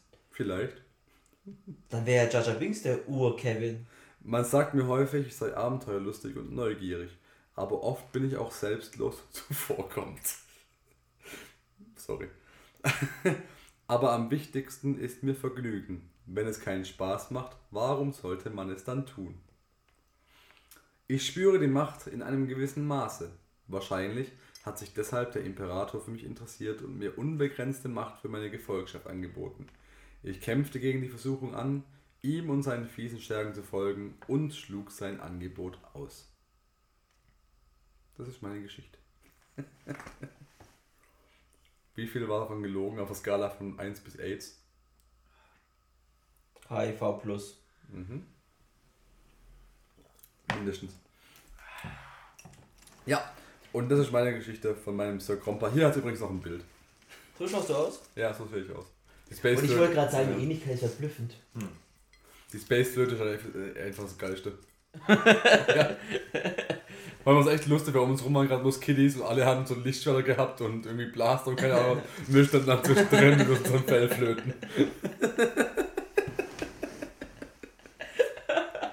Hey Dennis, weißt du, was das bedeutet? Was? Mhm. Moderier mal den Kevin der Woche an. Oh oh. Hier ist der Kevin der Woche. Sagen wir unterhaltsamer. Ach ja, der Kevin der Woche. Der Kevin der Woche. Ja, und heute sprechen wir über einen Kevin, der wohl, also generell, ich kündige es mal so an, der Kevin der Woche und ähm, Not Sure How to Masturbate, das spielen insofern äh, heute ineinander, als dass es in beiden Fällen um ähm, extreme Fetische geht. Mhm. Mal wieder. Und der Fetisch der Woche, sorry, äh, bei Kevin, beim Kevin der Woche geht es heute um einen jungen Mann, der tatsächlich Kevin heißt, 27 Jahre alt ist und aus Chicago stammt und dem sein Fetisch offensichtlich so peinlich ist, dass er seinen Nachnamen nicht mal nennt. Ähm, ich, ja, ich kann es gar nicht in Worte fassen. Auf jeden Fall ist eine Geschichte, die habe ich von äh, mirror.co.uk und äh, es geht im Prinzip in dem Artikel um mehrere seltsame Obsessionen, die verschiedene Leute auf der Welt haben. Und ganz im Speziellen ist mir hier dieser spezielle Kevin aufgefallen. Ähm, der hat einen Fetisch, dass er Gipse trägt. Gipse. Ja, also wie wenn man sich einen Knochen bricht und sich einen Gips machen lässt. Wo trägt er die Gipse? Nein. Bilder zeigen mehr als 1000 Worte, auch so ähnlich. Sachen gibt's, die gibt's gar nicht. Formbares, gibt's immer was zu tun. Ich lese vor. Hm, ich weiß nicht, das sollte man Mel Gibson. Kevin aus Chicago ist süchtig danach, orthopädische Gipse zu tragen. Obwohl er noch nie einen gebrochenen Knochen hat. Ist das der, der Gypsy King? Oh, der war Also man soll, man diesen Artikel auch mit, äh, Take me home. mit Vorsicht genießen. weil das ist tatsächlich der Eröffnungssatz von wegen und so weiter, noch nie einen Knochen gebrochen. Ähm, dann geht es weiter mit, der 27-Jährige hat bisher über 50.000 Dollar ausgegeben, um seinen schrägen Fetisch zu pflegen. Ähm, normalerweise trägt er äh, deshalb einen Gips an seinem Arm oder an seinem Bein. Se hin und wieder, bei besonderen Anlässen, geht er auch aus dem Haus mit zwei Gipsen an den Armen. Kevin, Und einer Gibson-Gitarre um den Hals. Kevin entdeckte seine Obsession, als er seinen Arm beim, äh, beim Inline-Skate-Fahren brach, als er zwölf Jahre alt war. Also hat er doch schon was Jawohl. gemacht. Also er hat doch was gebrochen gehabt. Deshalb sage ich, man sollte diesen Artikel mit Vorsicht genießen. Mhm. In einer besser recherchierten Sendung. In einer besser recherchierten On äh, Online-Zeitschrift. Ähm, als er zwölf Jahre alt war. Jetzt trägt er seine Gipse auch in der Öffentlichkeit. Äh, und nutzt diese auch als eine Möglichkeit, um Frauen anzusprechen. Willst du mal unterschreiben? It feels amazing. Haut sie dir einfach auf den Kopf. It feels amazing. Steinzeit. Zack, auf Schultern und weg. Halt, stopp! Ich rede jetzt! It feels amazing. It gives me highs, he said. My dream date is to take out a girl in a full cast. Und ich, anhand von dem Satz kann ich nicht ganz feststellen, ob es ein Traum ist, dass er in dem kompletten Körper Gips dahin ankommt oder durch Frau. Vermutlich macht ihn noch geiler, wenn einfach beide da ankommen und beide sich nicht unterhalten können und nur so auf so einer Hannibal Lecter-mäßigen Trage da angeschifft werden, abgestellt werden und sich dann so wie so Steinstatuen einfach eine halbe Stunde gegenüberstehen, sich irgendwann so halbwegs zunicken am Ende und dann weggeschifft werden. Vermutlich ist das ein Traum. Und du hast dann irgendwie so. Kevin war übrigens Ja. auch mal verlobt Mit Mit der Krankenschwester. mit einer Frau. Achso. Na, naheliegend. Und die Frau machte mit ihm Schluss, während äh, die Kameras äh, von dem entsprechenden News-Team dabei waren, äh, als sie ihm ein Ultimatum gestellt haben: Gips oder sie. Und am Ende hat er entschieden, er Gips. liebt den Gips mehr als sie. Samantha hieß die junge Frau und hat sich tatsächlich von ihr getrennt. Samantha gibt's. Samantha. Samantha hat sich von ihm getrennt, nicht von ihr. Samantha hat sich von, von ja, nicht vom Gips, sondern von ihr getrennt. Trennst du dich von Gips, trennst du dich auch von mir. Ja, das ist dieses Mal unser Kevin der Woche. Cool. Der Kevin der Woche. Ich vermisse irgendwie den Ur-Kevin. Ähm, äh, welchen Uhr-Kevin denn? Den zukünftigen. ah. Das ist wie, wie Weihnachten, weißt du? Es gibt diese drei Weihnachtsgeister. Gibt den Weihnachten, obwohl Weihnachten immer stattfindet, gibt es auch einen zukünftigen Weihnachtsgeist. Und ah. das ist mit Kevin auch. Ich, ich weiß jetzt schon, es gibt einen zukünftigen Kevin, der, der toppt alles. Weil er der Ur-Kevin ist. das weißt du von so einem speziellen Fotoapparat? Ja.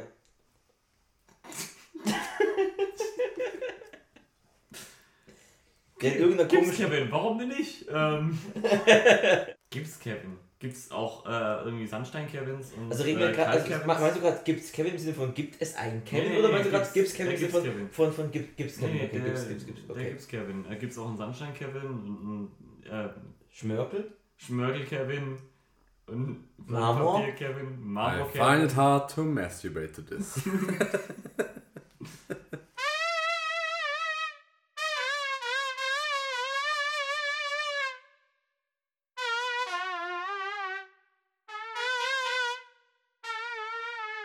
Not sure how to masturbate to Äh, wir sind äh, schon mittlerweile zu einem Zeitpunkt angelangt, wo Achim sich einfach selber anmoderiert. Deswegen.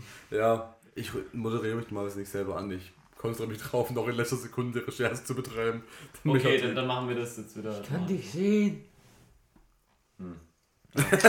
Keine optischen Gags hier, so Depp. Das ist doch mir egal. Stimmt Glaubst du, wohl. warum ich auf der Sendung, äh, warum ich bei deiner Sendung dabei bin? das hätte nicht umsonst das Radiogesicht. Wobei, in die Ecken des Internets, in, in denen Achim so unterwegs ist, würde man bestimmt auch sagen, hm, Dennis Müller, I find it quite hard to masturbate to this. Bam, bam, bam. Überleitung, Buja, ich, geh- ich gehe schlafen. Places.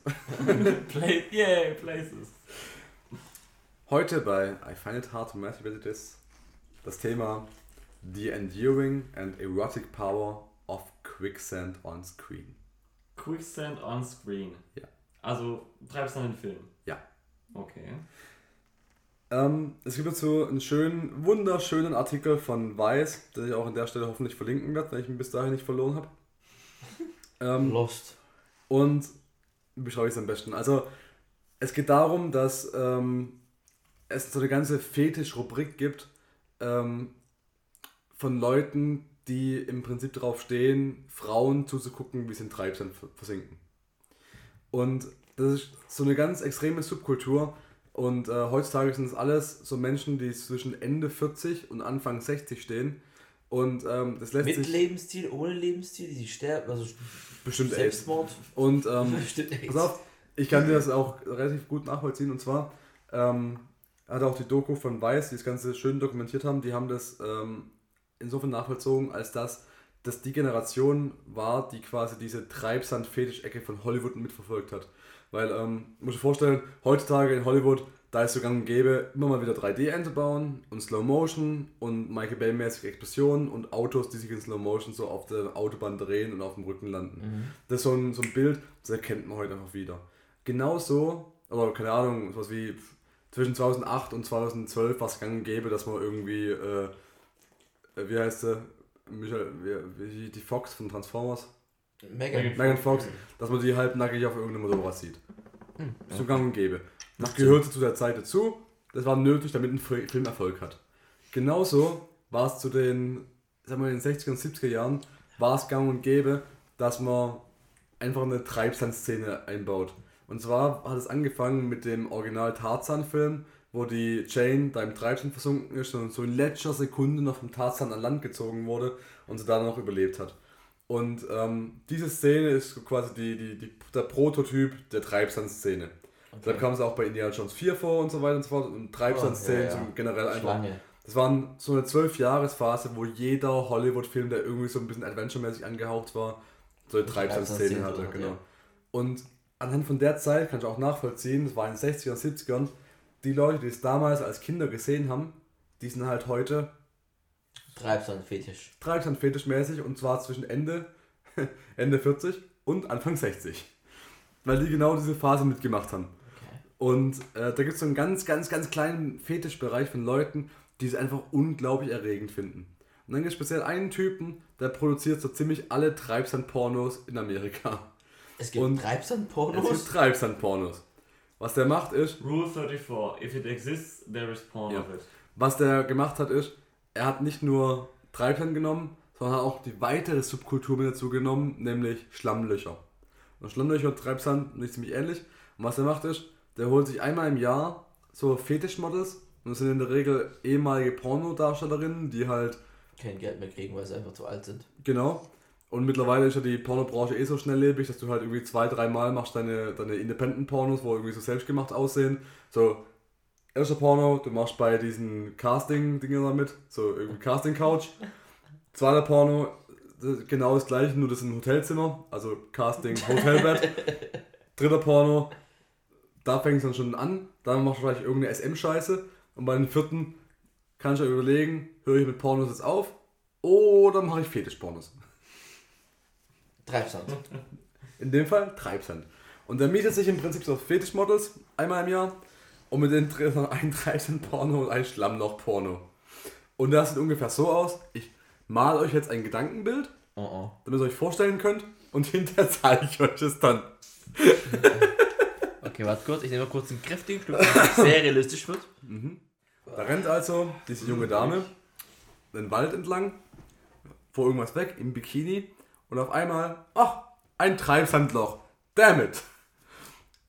Was für ein Bikini hat die an? Moment. Kann ich gleich sagen. Ein grün. Und in dem Fall Oh nur ein, Gott ein hautenges grünes T-Shirt und Jetzt eine rote. Hotpants. Oh, die hat einen schwarzen Bikini. Oh, das hat gar nichts an. Wow.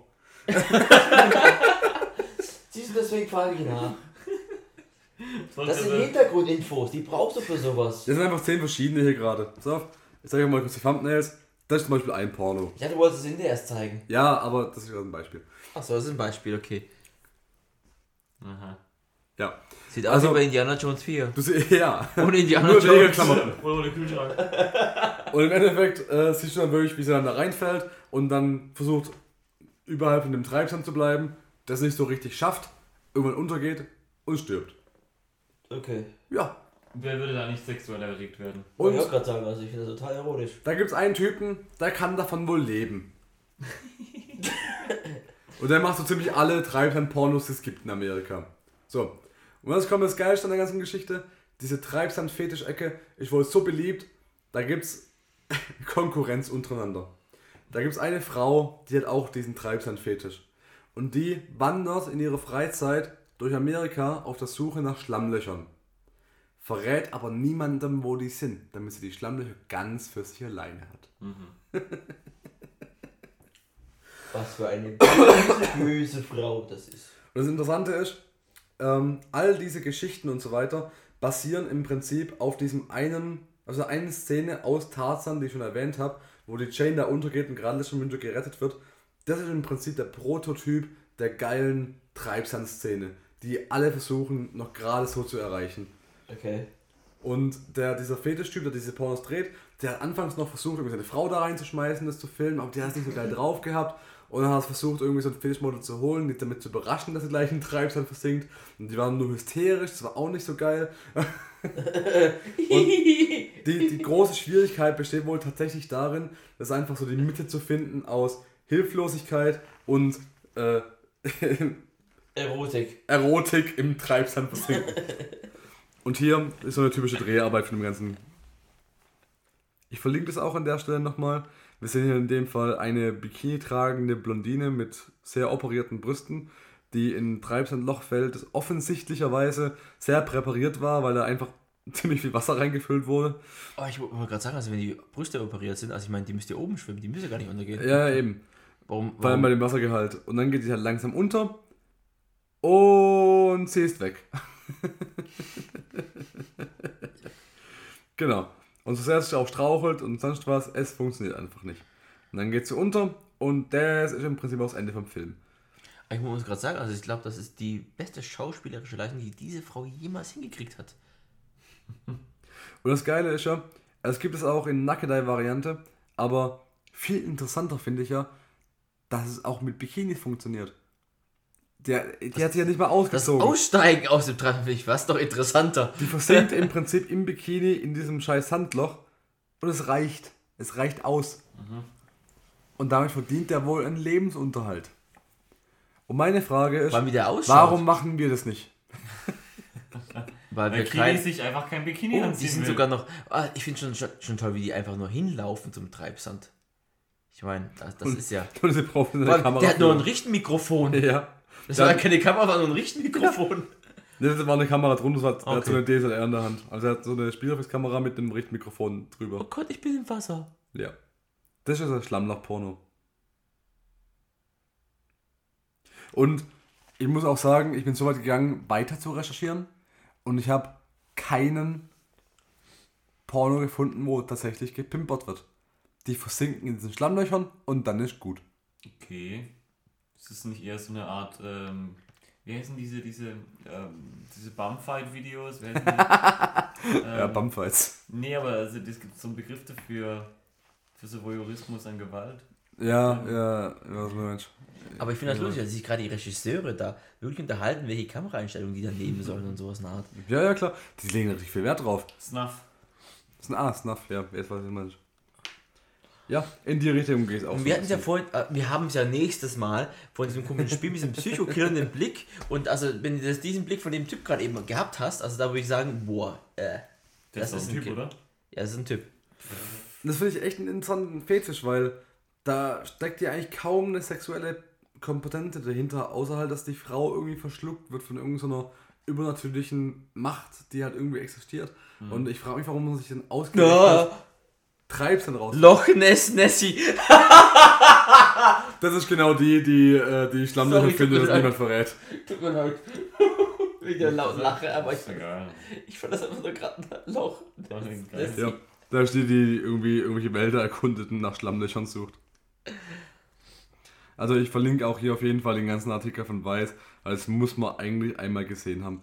Weil ich einfach diesen, Äh, Ich, ich ahne Böses. diesen Fetisch, der finde ich so großartig. Ist das nicht der Diamanten auf Titanic? Ja, das macht noch besser. Echt, echt jetzt? ja, schon. Und damit versinkt sie jetzt die ganze Zeit im Treibsand. Mir ist so kalt, mir ist so kalt. Jack! Jack! Ich schon Das ist ein Loch. Ob es da auch einen Fetisch dafür gibt, dass man sich in kaltes Wasser wirft mit einer Tür unter sich? Jack ruft. Klopf, klopf. Who's there? It's Jackie. Here is Jackie. Johnny. Äh, Johnny, ja, scheiße. Johnny. Äh, ja, stimmt, Johnny Carson. Ich war, ja. Ah. Kubrickismus. Kubrickismus, ja. Hier ist übrigens die Tarzan-Szene noch, wo sie dann wiederbelebt wird. Ja, so sieht's aus. Und die ganzen, äh, also die ganzen Leute, die Ich da mein, auf also diesen. der, das könnte euch echt ein Psychokiller sein, der mit dem Bart, der, der Holzfäller. Oder er könnte auch bei ähm, äh, Tuck and Dale vs. Äh, versus the Evil. Evil mitspielen. Ich finde den ohne Bart fast gruseliger. Den, ja, ich, ich finde den gruseliger. Ich finde ich find den ohne Bart gruseliger. Echt? Und ich finde, beide könnten bei Top Gear sein. Und Oh ja. beide haben auch diesen scheiß Treibhaus, äh, Treibhaus. Treib. Treibsand, Fetisch. Der es eigentlich noch gruseliger macht, warum er eigentlich nicht mal mit den Typen reden Warum sollte. ist der gerade selbst da drin? Das ich doch viel schlimmer. Er testet den Schlamm. Ja, klar, die müssen das schön flüssig machen, damit es auch gut funktioniert. Hm. Ich finde eure Fragen im Gesicht echt großartig gerade im Moment. Hier waren doch visuelle Witze nicht angebracht. Vor allem, das ist in YouTube, oder wo ist das? Ich weiß, ja, ja. Achso. Ist ja kein. kein Also, kein, Weise- äh, kein Primärmaterial. Weiß ist immer eine gute Quelle für solche Scheiße. Oh Gott. Also, mich fasziniert einfach dieser, dieser, dieser Fetisch Ja. an sich, weil im Prinzip, Da liegt ja wirklich keine sexuelle Handlung ja, ja, zugrunde. und irgendwie dieses, dieses Ding von wegen, dass das ja in so einem Altersbereich nicht stattfindet, so zwischen Ende 40 und Anfang 60, wurde rein rechnerisch genau weiß, okay, das stimmt wirklich überein mit diesem, mit diesem, diesem Zeitraum, wo halt Hollywood dauernd diese Treibsandscheiße eingebaut hat, Ja. weiß ich halt ganz genau, okay, die wurden als Kinder davon beeinflusst, aber was war da die faszinierende Komponente und wann hat sich diese Faszina- Faszination in eine sexuelle Fantasie entwickelt? Ja, das hängt vielleicht mit dem Männlichkeitsbild zusammen, dass eben der Held kommt und, sie da, und Rettet. die, die Jane da Und rausrettet. genau- Das ist ja aber- genau das Ding, weil die ganzen Fetischleute, Die den- sterben. die kotzt ja total an, dass die am Ende da gerettet wird. Und die so. Pornos, sich selber drehen, da sterben die ja alle. Die versinken, dann ist Gerade gut. deswegen. Vielleicht gerade deswegen, weil, weil er eben nicht kommt. Das ist vielleicht das, was sie gerade aufgeilt. Weißt du, weil- im Film wenn, ist, wenn es- er ist nicht so. kommt, kann er kommen. Genau. Und dann frage Oder ich mich wiederum, ist, äh, wenn, die, wenn, die, wenn die Generation jetzt von 40 bis 60 ist, das sind Leute, die sind in, einer Midlife-Crisis und die werden sich ihrer eigenen Sterblichkeit bewusst und dann wollen sie denkst halt eben jemanden sterben. Oder denkst du einfach, also, also solange es, mir geht es so lang gut, wenn es einer anderen Person schlechter geht. Wenn sie sehen, oh Gott, die Person versauft da gerade. Dann geht es mir persönlich natürlich besser als die Person, die gerade im Fernsehen sauft. schon, aber Also warum, versauft, su- nicht warum sauft. suche ich mir dann irgendwas Treibsand aus und gucke mir nicht einfach Leute an, die erschossen werden? Also warum höre ich Weil mir ja ekelhaft. Geschichten vom Kevin der Woche an? Und ich finde, damit kommen wir zum guten Abschluss. Ich glaube, dieses Rätsel können wir heute nicht mehr lösen. Naja, also das, das, ist, das ist wirklich unverständlich. Eine Frage dazu noch. Ist es dann bei uns so, wenn wir mal 40 bis 60 sind, dass wir nur von Michael Bay Explosionen angetönt werden? Oder von Mac Fox auf dem Motorrad. Die tat mich heute schon nicht an. Ja. Die hat mich schon also bei Turtles. Aber in 50 Jahren vielleicht. das ist ein guter Einwand. Das, das kannst du nicht sagen. Das weißt du nicht, was da ist. Höchstens, Mein- wird- höchstens wird es im Treibsand versenkt. Und dabei explodiert. Wenn Michael Bay im Treibsand Oder wenn man ein Transformer auftaucht. Oh! Wenn Megan Fox sich in ein Feuerwehrauto verwandelt, dann kann sie mich an. Treibsand digitiert zu. Schmock. Noch mehr Treibsand. Ich habe gesagt, du kommst vielleicht mit. Too long didn't listen. Überleitung.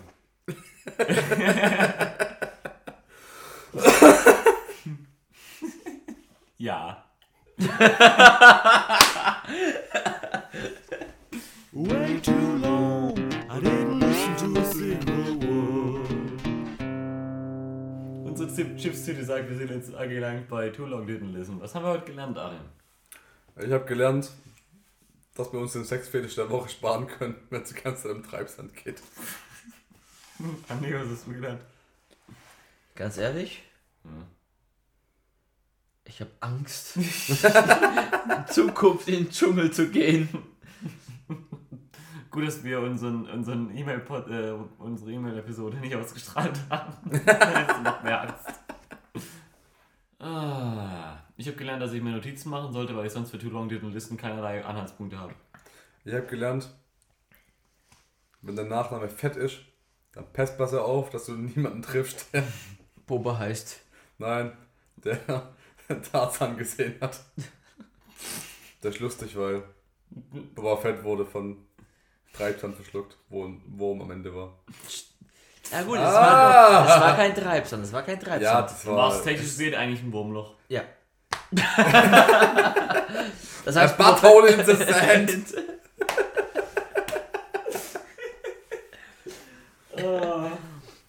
Ah, Ich habe gelernt, dass ich gern mal ein Rap-Battle sehen würde zwischen Treibsand und einer Chipstüte. Mir fiel einfach nach Battle nichts mehr ein. Wobei Chips du das gelernt. Ich habe gelernt, dass es keine gute Idee für meine Monologe ist, wenn ich die anderen Teilnehmer am Gespräch mit Alkohol ablenken will. Was haben wir noch Was war gelernt? nochmal der Kevin der Woche? Äh. Ach, der Typ, der typ mit seinen Gibson. Ah, okay, gut. Eine Gitarre. Ja. Genau. Gut, schön, dass wir das geklärt haben. Ich habe gelernt, dass wenn äh, Han Solo Kevin Solo heißen würde, er hätte sich in Gips einfrieren lassen. Oh, der war nicht schlecht. Der war echt gut. Der war echt gut. Ich habe gelernt, wenn ich einen Gibson lässt, dann sollst du das Merl gucken, ob der vielleicht auch auf Treibsand steht. Aber das Schlimme ist ja, wenn der Typ dann sich in Treibsand reinlassen lässt, der kann sich ja gar nicht wehren, weißt du? Der, geht- der geht ja einfach nur unter. OCP, give me the skills to wreck this. Das ist ja genauso wie Robocop, der kann ja auch nicht einfach untergehen, der ist einfach unten. Von Anfang an. Ich habe gelernt, dass bei jedem Telegnatz on the Road A irgendwie äh, Arnold Schwarzenegger dabei ist und B, Und Alkohol. und B Alkohol und C Achim äh, kindliche Freude, äh, Freude, Freudengefühle entdeckt. Ich habe vor allem Ach, bei gelernt, Achim, okay. dass ein Ja. Wochenendtrip Freitag und Samstag unterhaltsamer sein kann als drei Tage in München, Österreich und nochmal München. München. Ich habe gelernt, dass man bei der Tangenten aufpassen muss, weil da gibt es öfter mal Stau. Wow. Das hab Schlürft ich deine früher Milch runter. Das ist soweit Insider-Gag, dass weil ich fast nicht mehr kapiert habe. Dann wollen wir es dabei jetzt auch beenden lassen. Ja. Das ist Telegnatz. Ich bedanke mich bei Andreas Rockrohr von For Whom the Riot Tolls ähm, und, bei Sir, und bei Sir Achim Bechtold. Nein, nein, nein, nein, nein. Was? Du bedankst dich nicht bei Sir Achim Bechtold, mein Freund. Weißt du, weil du mich bei wem ich bedanke? bei Sir Gropa. Bei Sir, ich bedanke mich bei Sir Kropper. Und mit ich Gropa? Scheiße, ich weiß nicht, Artikuliere nochmal für mich, nur für mich. Krompa. Grompa. Ich, ich bedanke mich bei Sir Krompa und richtig schöne Grüße aus an Jim. mein Name ist Dennis, das Radiogesicht Müller, das hier ist Telegnaz. Wir freuen uns auf das nächste Mal. Bis dann.